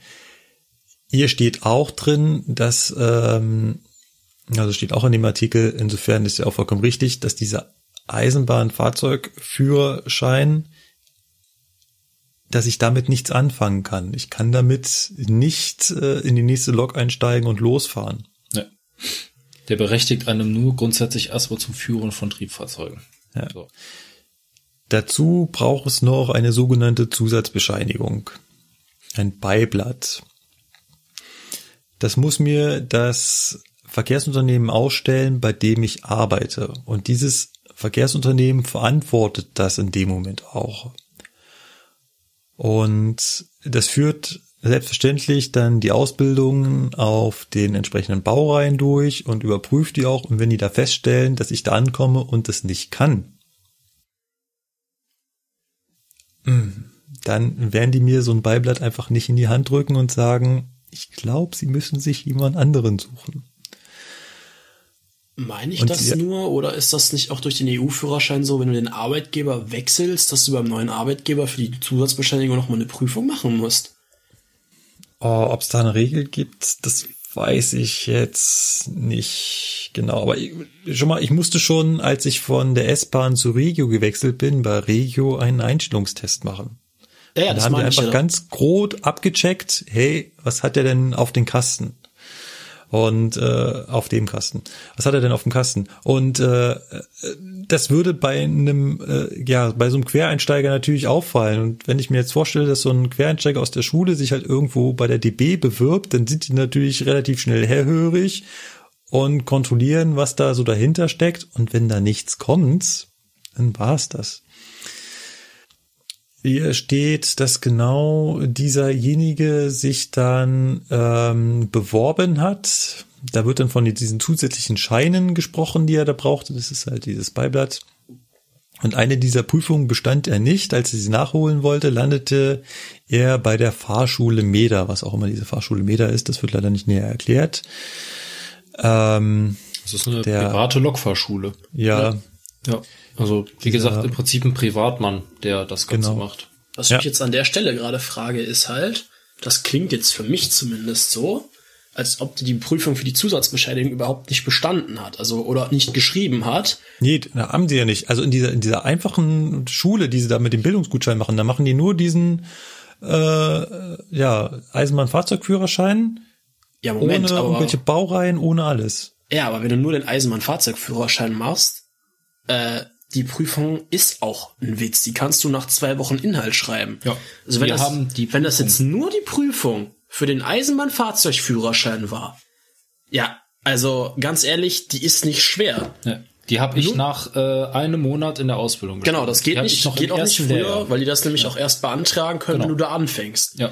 Das heißt, wenn es jetzt um die Prüfung geht, äh, wundert mich das nicht, dass da alle gut abgeschnitten haben, weil der Fragenkatalog dafür verdammt winzig ist und weil da halt auch so Sachen gefragt werden, was ist eine Eisenbahn, wie groß ist die Spurweite, das ist diese Prüfung für den EU-Führerschein, ist halt auch europaweit einheitlich, da können die gar nicht viel fragen. Nee.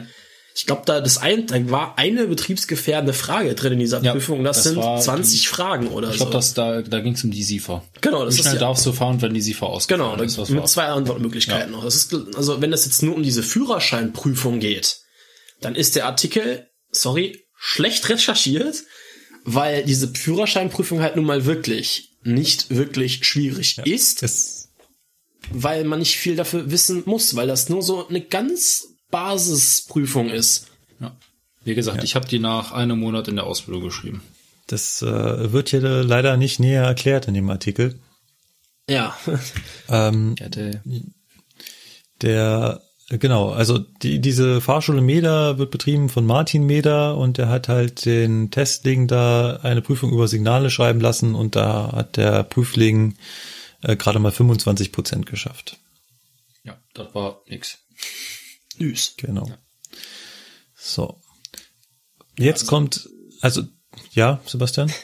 Ähm, was ich halt, das, da gab's auch, bevor das erste das ausgestrahlt hat, schon mal einen Beitrag vom WDR. Ich weiß jetzt nicht, inwieweit das Video sich da deckt, weil ich das andere dann gar nicht geguckt habe, was im ersten kam. Was ich da halt auch noch problematisch finde, ist, da wird dann wieder gesagt, ja, die Lokfahrschule, bla bla bla. Der Typ steht aber wieder von dem Deutsche Bahn Betriebswehr. Ja. Da wird wieder direkt der Eindruck erweckt, ja, die, das ist auch bei der Deutschen Bahn so scheiße. Und das finde ich halt tatsächlich nicht gut. Weil, ne, also, die Ausbildung bei der Bahn ist jetzt halt schon, die ist halt an viele betriebsinterne Regeln und Qualitätskontrollen gebunden. Da haben jede Menge Leute ihren Finger drauf, um zu gucken, dass da der Standard hoch ist. Also, naja, aber ne, Eisenbahn und äh, die Darstellung in den Medien ist sowieso immer so ein bisschen, sagen wir mal, schwierig. Ja. Lass uns ganz, ganz kurz mit den Schulen nochmal abschließen. Die Schulen waren schon mal in der Kritik. Ich kann mich von vor Jahren an Artikel erinnern, dass äh, die Schulen die Schüler illegal auf den Zügen äh, mitgeschickt haben. Die mussten sich dann durch Zäune an Betriebsbahnhöfen quetschen, damit sie irgendwo auf den ja, Züge aufspringen dürfen. Da haben sie irgendwelche Deals mit den entsprechenden Lokführern gemacht. Das war aber alles nicht offiziell. Das, nicht, das, das, das kam damals schon mal hoch und jetzt sind sie wieder in äh, der Kritik, weil sie wieder ja nicht sonderlich qualifizierte Arbeit abliefern. Also insofern ist der Artikel noch ganz in Ordnung. Aber und jetzt kommt's und da ist geht einem wirklich der Hut hoch. Denn der Artikel beschwert sich auch über den Schnellkurs, das heißt über den Quereinstieg, über die Schnellausbildung zum Lokführer. Sie schreiben, eigentlich dauert eine Lehre als Lokführer drei Jahre, aber die findet immer seltener statt. Inzwischen werden mehr Lokführer per Bildungsgutschein im Schnellkurs ausgebildet. Mehr als 600 pro Jahr. Hier werden Sachen zusammengemischt, die nicht zusammengemischt gehören. Und das ist, also, wir haben auf der einen Seite diese Schulen. Ja, diese Schulen sind scheinbar oft nicht gut. Haben wir verstanden. ist in Ordnung, beziehungsweise nicht in Ordnung, sollte was gegen gemacht werden, einheitliche Standards wären da gut. Aber gleichzeitig auf diese Schnellausbildung drauf rumzuhacken und zu sagen, nur die EIB-Ausbildung, das heißt die dreijährige, Strickstrich zweieinhalbjährige, das wäre die richtige Ausbildung. Das ist falsch. Und ich finde, da haben wir jetzt ja den perfekten, das perfekte Mitglied hier in der Runde, dem ich genau diese Schnellausbildung gemacht hat. Und ich hoffe, du sitzt gerade mit hochrotem Kopf da und explodierst fast. Müsste ich eigentlich, ich habe da bisher gewisserweise etwas resigniert, weil, wie wir ja auch schon in Folge 5 mal festgestellt haben, kriegt man das ja oft vorgeworfen. Also, ja, keine Ahnung. Also zumindest bei der Bahn ist es ja so, ich muss die gleichen Prüfungen schreiben wie ihr beide. Also kann ich theoretisch im Endeffekt erstmal das gleiche wie ihr. Also das ist ja auch nicht, ist ja, das heißt, sie ist schnell. Schnell klingt immer so, da wird was gespart oder da wird irgendwas nicht gemacht. Aber im Ja, Endeffekt ja. Sie ist kürzer, ja, deswegen Kurzausbildung schon eher, aber sie ist genauso gründlich. Ich muss dieselben, dieselben Module durchlaufen. Das haben wir ja in der Fol fünften Folge dann auch gezeigt. Da haben Lukas und ich immer unseren Ausbildungsplan nebeneinander gelegt. Genau. Gerade bei der Bahn, diese besagten B-Module und alles und die KTM-Module, das ist alles identisch. Ich habe die gleichen Lehrgänge gemacht wie Lukas, besetzt auf ein paar Sachen wie LZB, die ich nicht brauche.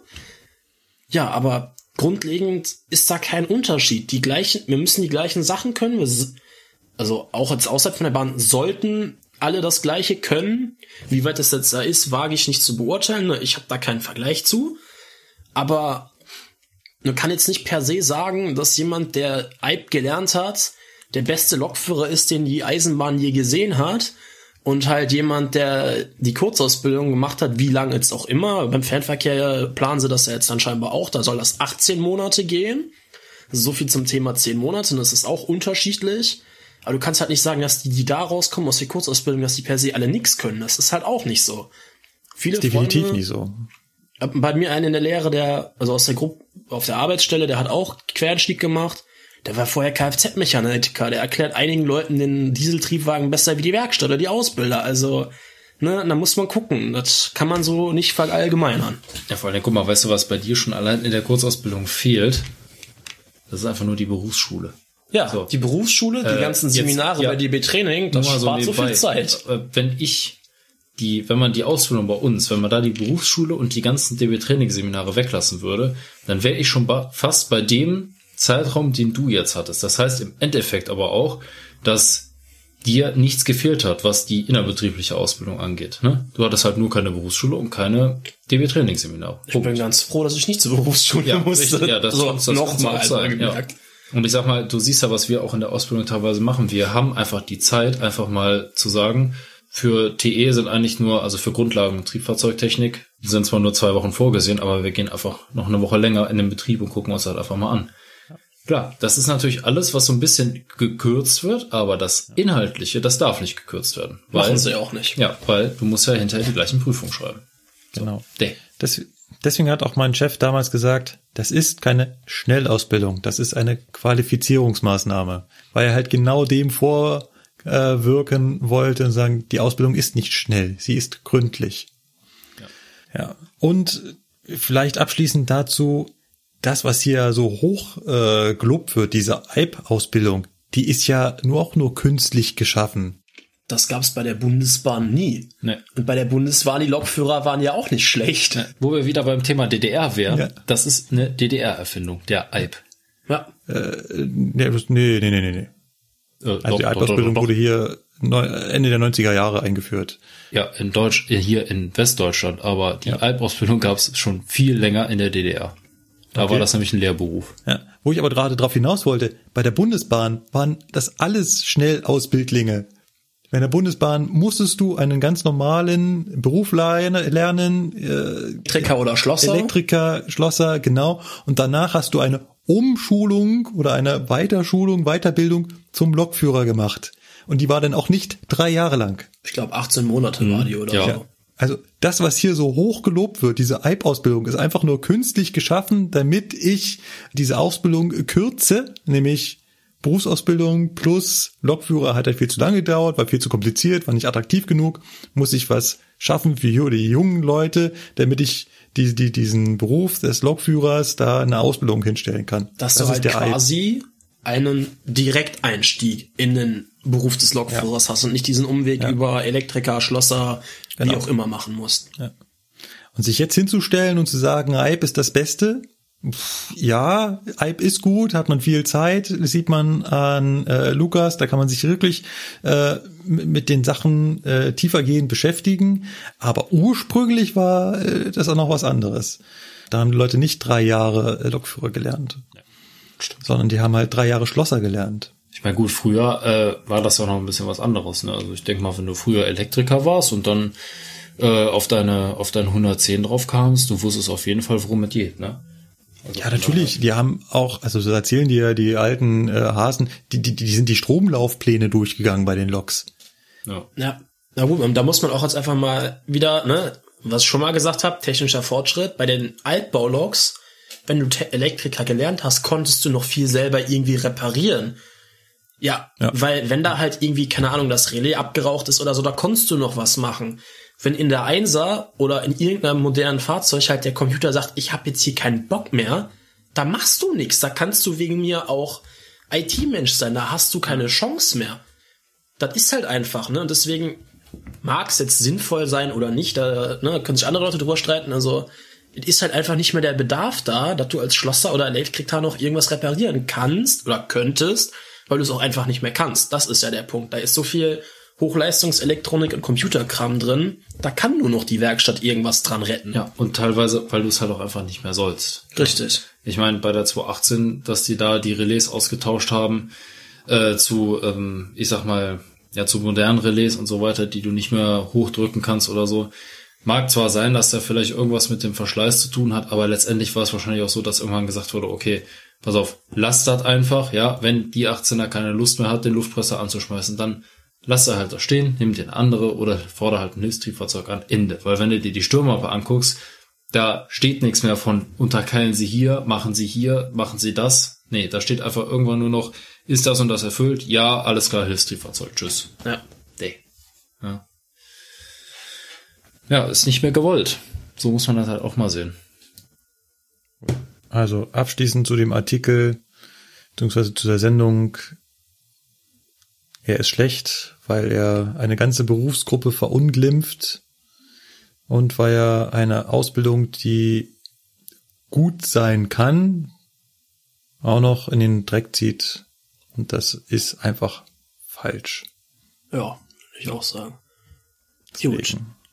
Dann kommen wir zum Feedback zur Presse, zu Feedback an euch oder uns, Genau. würde ich sagen. Ja, das ist mal eine gute Überleitung. War leider nicht so viel. Ja, aber äh, ich habe mich allein schon über das Feedback zur letzten Folge gefreut. Das war schon ganz okay. Wir haben ein Feedback zu Folge 7 bekommen per Twitter. Das ähm, war der Markus vom Omega Tau Podcast, der gemeint hat, dass ihm die Folge aufgrund äh, der vielen Zahlen und des technischen Hintergrunds sehr gut gefallen hat. Dann hoffe ich mal, dass ihm die Folge 9 genauso gut gefällt. Ich habe so ein bisschen das Gefühl, wir sind ein wenig durch das Thema durchgejagt heute. Man muss auch so ein bisschen zugeben, da war unsere Wissensdecke auch ein wenig dünner als sonst.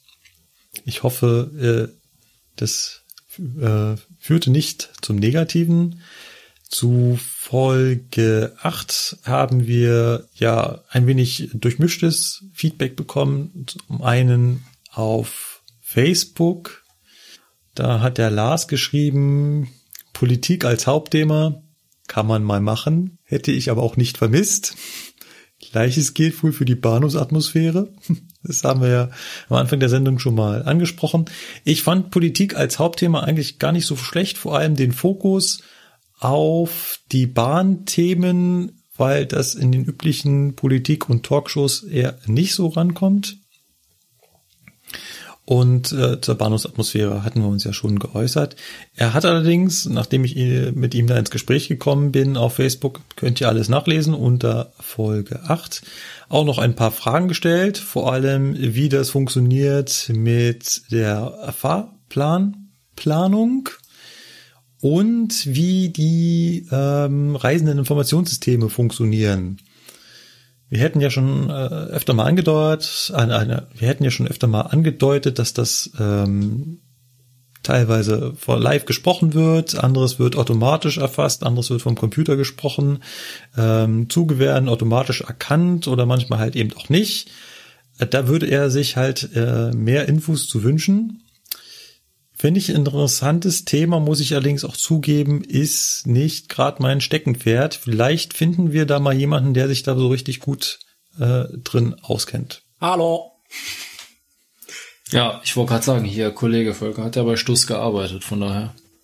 Also richtig gut kenne ich mich da jetzt auch nicht unbedingt. Also was heißt nicht richtig gut? Ich kann da jetzt nicht ins kleinste Detail gehen, aber so wie das mit der Ansage und den Erkennungen für die Anzeiger funktioniert, das kann ich durchaus mal so ein bisschen anreißen. Da habe ich Na. drei Jahre lang mitgearbeitet. Na dann nehmen wir uns das doch mal für eine der nächsten Folgen vor. Das könntest du mir eigentlich auch mal erklären. ich hätte da nämlich noch so ein, zwei Fragen. Oh, oh, oh, oh. Ja, nee, aber da, da, da können wir gleich noch drüber reden. Jetzt äh, musst du bis zur Folge warten. Nee, nee. Nee, nee, nee, nee, nee. Also, das ist mir ja wohl als Mitglied hier vorbehalten, dass ich gewisse Informationen schon mal vorab erfahre.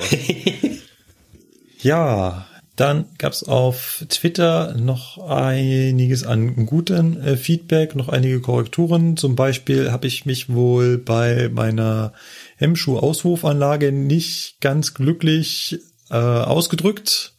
Und da wurde nochmal darauf hingewiesen, dass die vor allem für das Zwischenabbremsen benutzt wird und nicht zum Stehenbleiben des Zuges. Das ersetzt also die heutigen äh, Gleisbremsen man hat die also draufgelegt, der Wagen ist draufgerutscht und hat die halt eben eine bestimmte Zeit lang mitgeschliffen, den Hemmschuh, und ist dann über die Auswurfanlage gefahren hat den Hemmschuh rausgeschmissen und ist danach weitergerollt. Und dadurch wurde der Wagen oder die mehreren Wagen dann äh, abgebremst, sind aber halt noch weitergerollt, bis dann im Zielgleis der Rangierer stand und selbst abschätzen musste, wie viele Hemmschuhe er dann dahin legt, um die ein oder mehreren Wagen da zum Stehen zu bringen.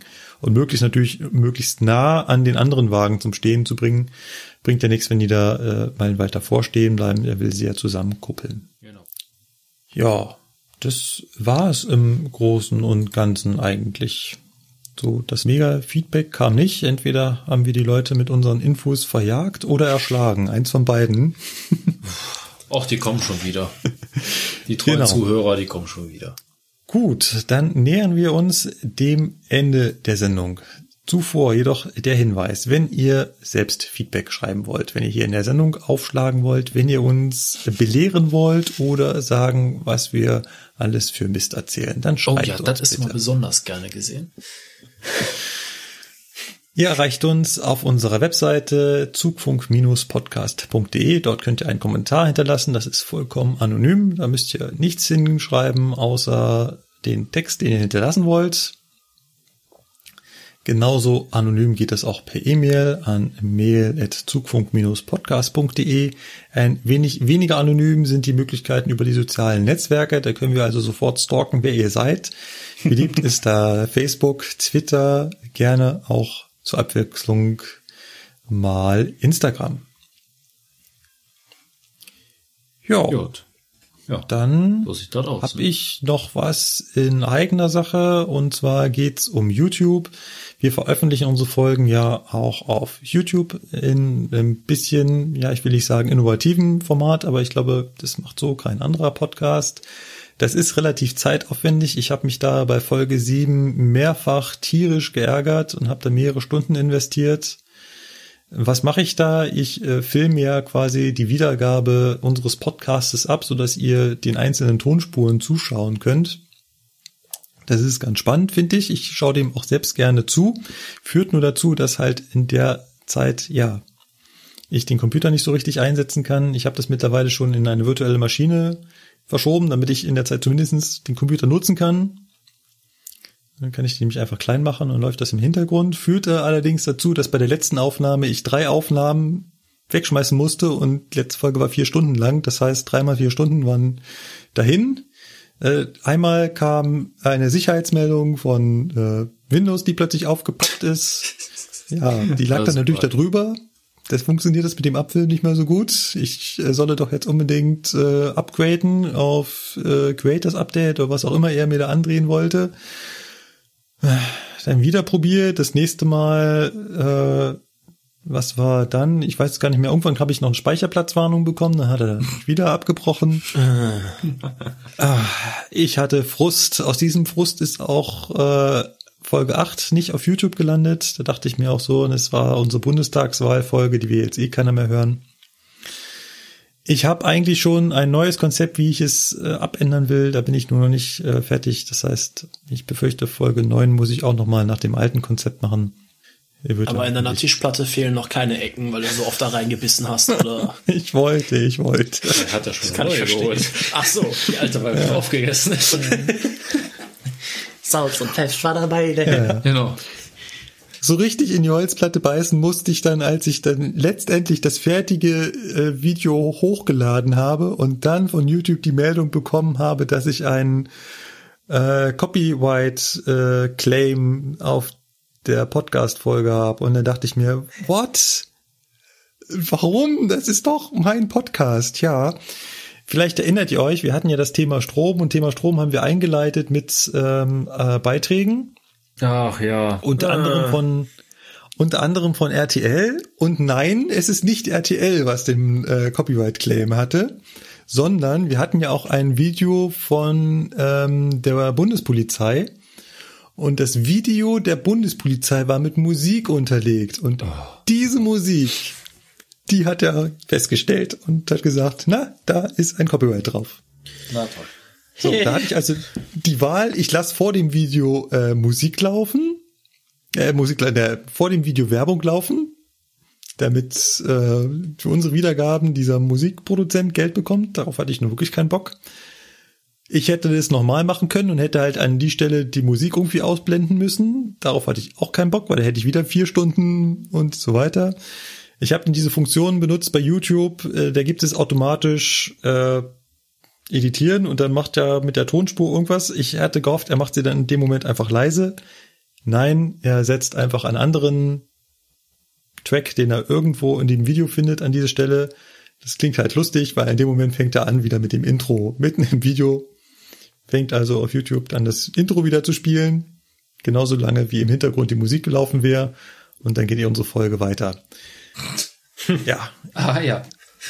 Das ist Markus Widerwillen, also. Richtig. Ja, da Das war ist ich ein YouTube wenig, at its best. Mhm. da war ich ein wenig gefrustet. Ich hoffe, ich bin nicht gefrustet, wenn es Ende Oktober auf die Subscribe-Konferenz geht. Die Subscribe steht wieder an. Und da habe ich mir ganz schnell Tickets besorgt. Ich bin schon äußerst aufgeregt. Vor allem werde ich mich diesmal sogar aktiv dran beteiligen. Ich werde zusammen mit dem Kollegen vom Rasenfunk einen Workshop leiten. Hm. Mal gucken, was das wird. Rasenfunk. Ja. Geht's um Fußball. Also Ah, Leute, ah, wer von euch ah. äh, sich für Fußball interessiert, schaut mal beim Rasenfunk rein. Aber ihr kennt den garantiert schon, weil der ist relativ, relativ bekannt. Ja. Er hat uns auch zu unserem Namen gratuliert, als wir uns zu Zugfunk umbenannt haben. Ja, gut, okay, klar. Ja, also von äh, 27. bis 29. Oktober hier in München. Ich konnte leider den Lukas nicht überreden, auch noch Nee. mitzukommen. Vielleicht schaffe ich das nächstes Jahr. Nur dann wird es wahrscheinlich wieder schwer mit dem äh, Freihaben. Das ist bei mir auch relativ schwer. Äh, steht noch so ein bisschen in den Sternen, ob ich das am Freitag hinbekomme, weil eigentlich muss ich da Fahrausbildung machen. Äh, schick die bei mir vorbei, ist kein Problem. Ich glaube, die freuen sich, ja. Ein bisschen ICE fahren, haben die, glaube ich. Äh, ich bin ja selber noch in der Ausbildung. Das klappt nicht. Wobei so ein Austausch Radio-Fernverkehr? Hm. Hm. Sollte man mal machen, ja. Ich würde gern mal 245 fahren. Nein. Könnt ihr auch noch 18er anbieten. Ja, ja, ja, das ist auch okay. Würde ich Das jetzt- ist auch okay, Ja, also, inner- innerlich freut er sich wie ein kleines Kind nach außen hin. Ja, ja, gut. Ich wollte okay, gerade sagen, innerlich macht ist. der Lukas gerade Luftsprünge. Ja, ja. Und äußerlich so, ja, gut. Ne? Ach, 18er ist immer gut, aber ja, ne. Oh. Nun gut, habt ihr noch letzte Worte, die ihr loswerden wollt? Herr Völker, was sagen Sie dazu? Kurz Interview. Ja, ich könnte jetzt Ranga Yogeshwar an der Stelle zitieren. Bleiben Sie uns treu und empfehlen Sie uns weiter, ne? Ja, richtig. Oder was andersrum, aber ja, das so als Abschlusswort. Ja. Zum guter Letzt, ich wollte den Philipp noch entschuldigen, weil der Philipp hat eigentlich dieses Wochenende frei, aber Philipp hat ein ehrgeiziges Projekt begonnen und zwar möchte er ganz gern seinen Autoführerschein machen innerhalb von sieben Tagen. Äh, was? Was? Also 14 Tage kenne ich, aber Ja, sieben auch Tage? Sieben Tage ist sehr ambitioniert. Sieben Tage ist gut. Ähm, schauen wir mal, was da rauskommt. Vielleicht kann er uns in der nächsten Folge berichten. Ich habe ihn schon gefragt, er hat gesagt, nur wenn er besteht. Hm? Ja, ja. Gut, okay. Wenn du das jetzt nicht gesagt hättest, wäre das kein Problem gewesen. Jetzt, wo du es aber gesagt hast, äh, kommt sowieso Ja, also- raus, ob er besteht oder nicht. Gut. Ja. Dann fand ich den äh, abschließenden Satz von Sebastian gerade ganz gut. Bleibt uns treu. Ich hoffe, ihr hattet Spaß beim Hören. Wir hören uns das nächste Mal. Macht's gut. Ciao, ciao. Bis dann. Und tschüss.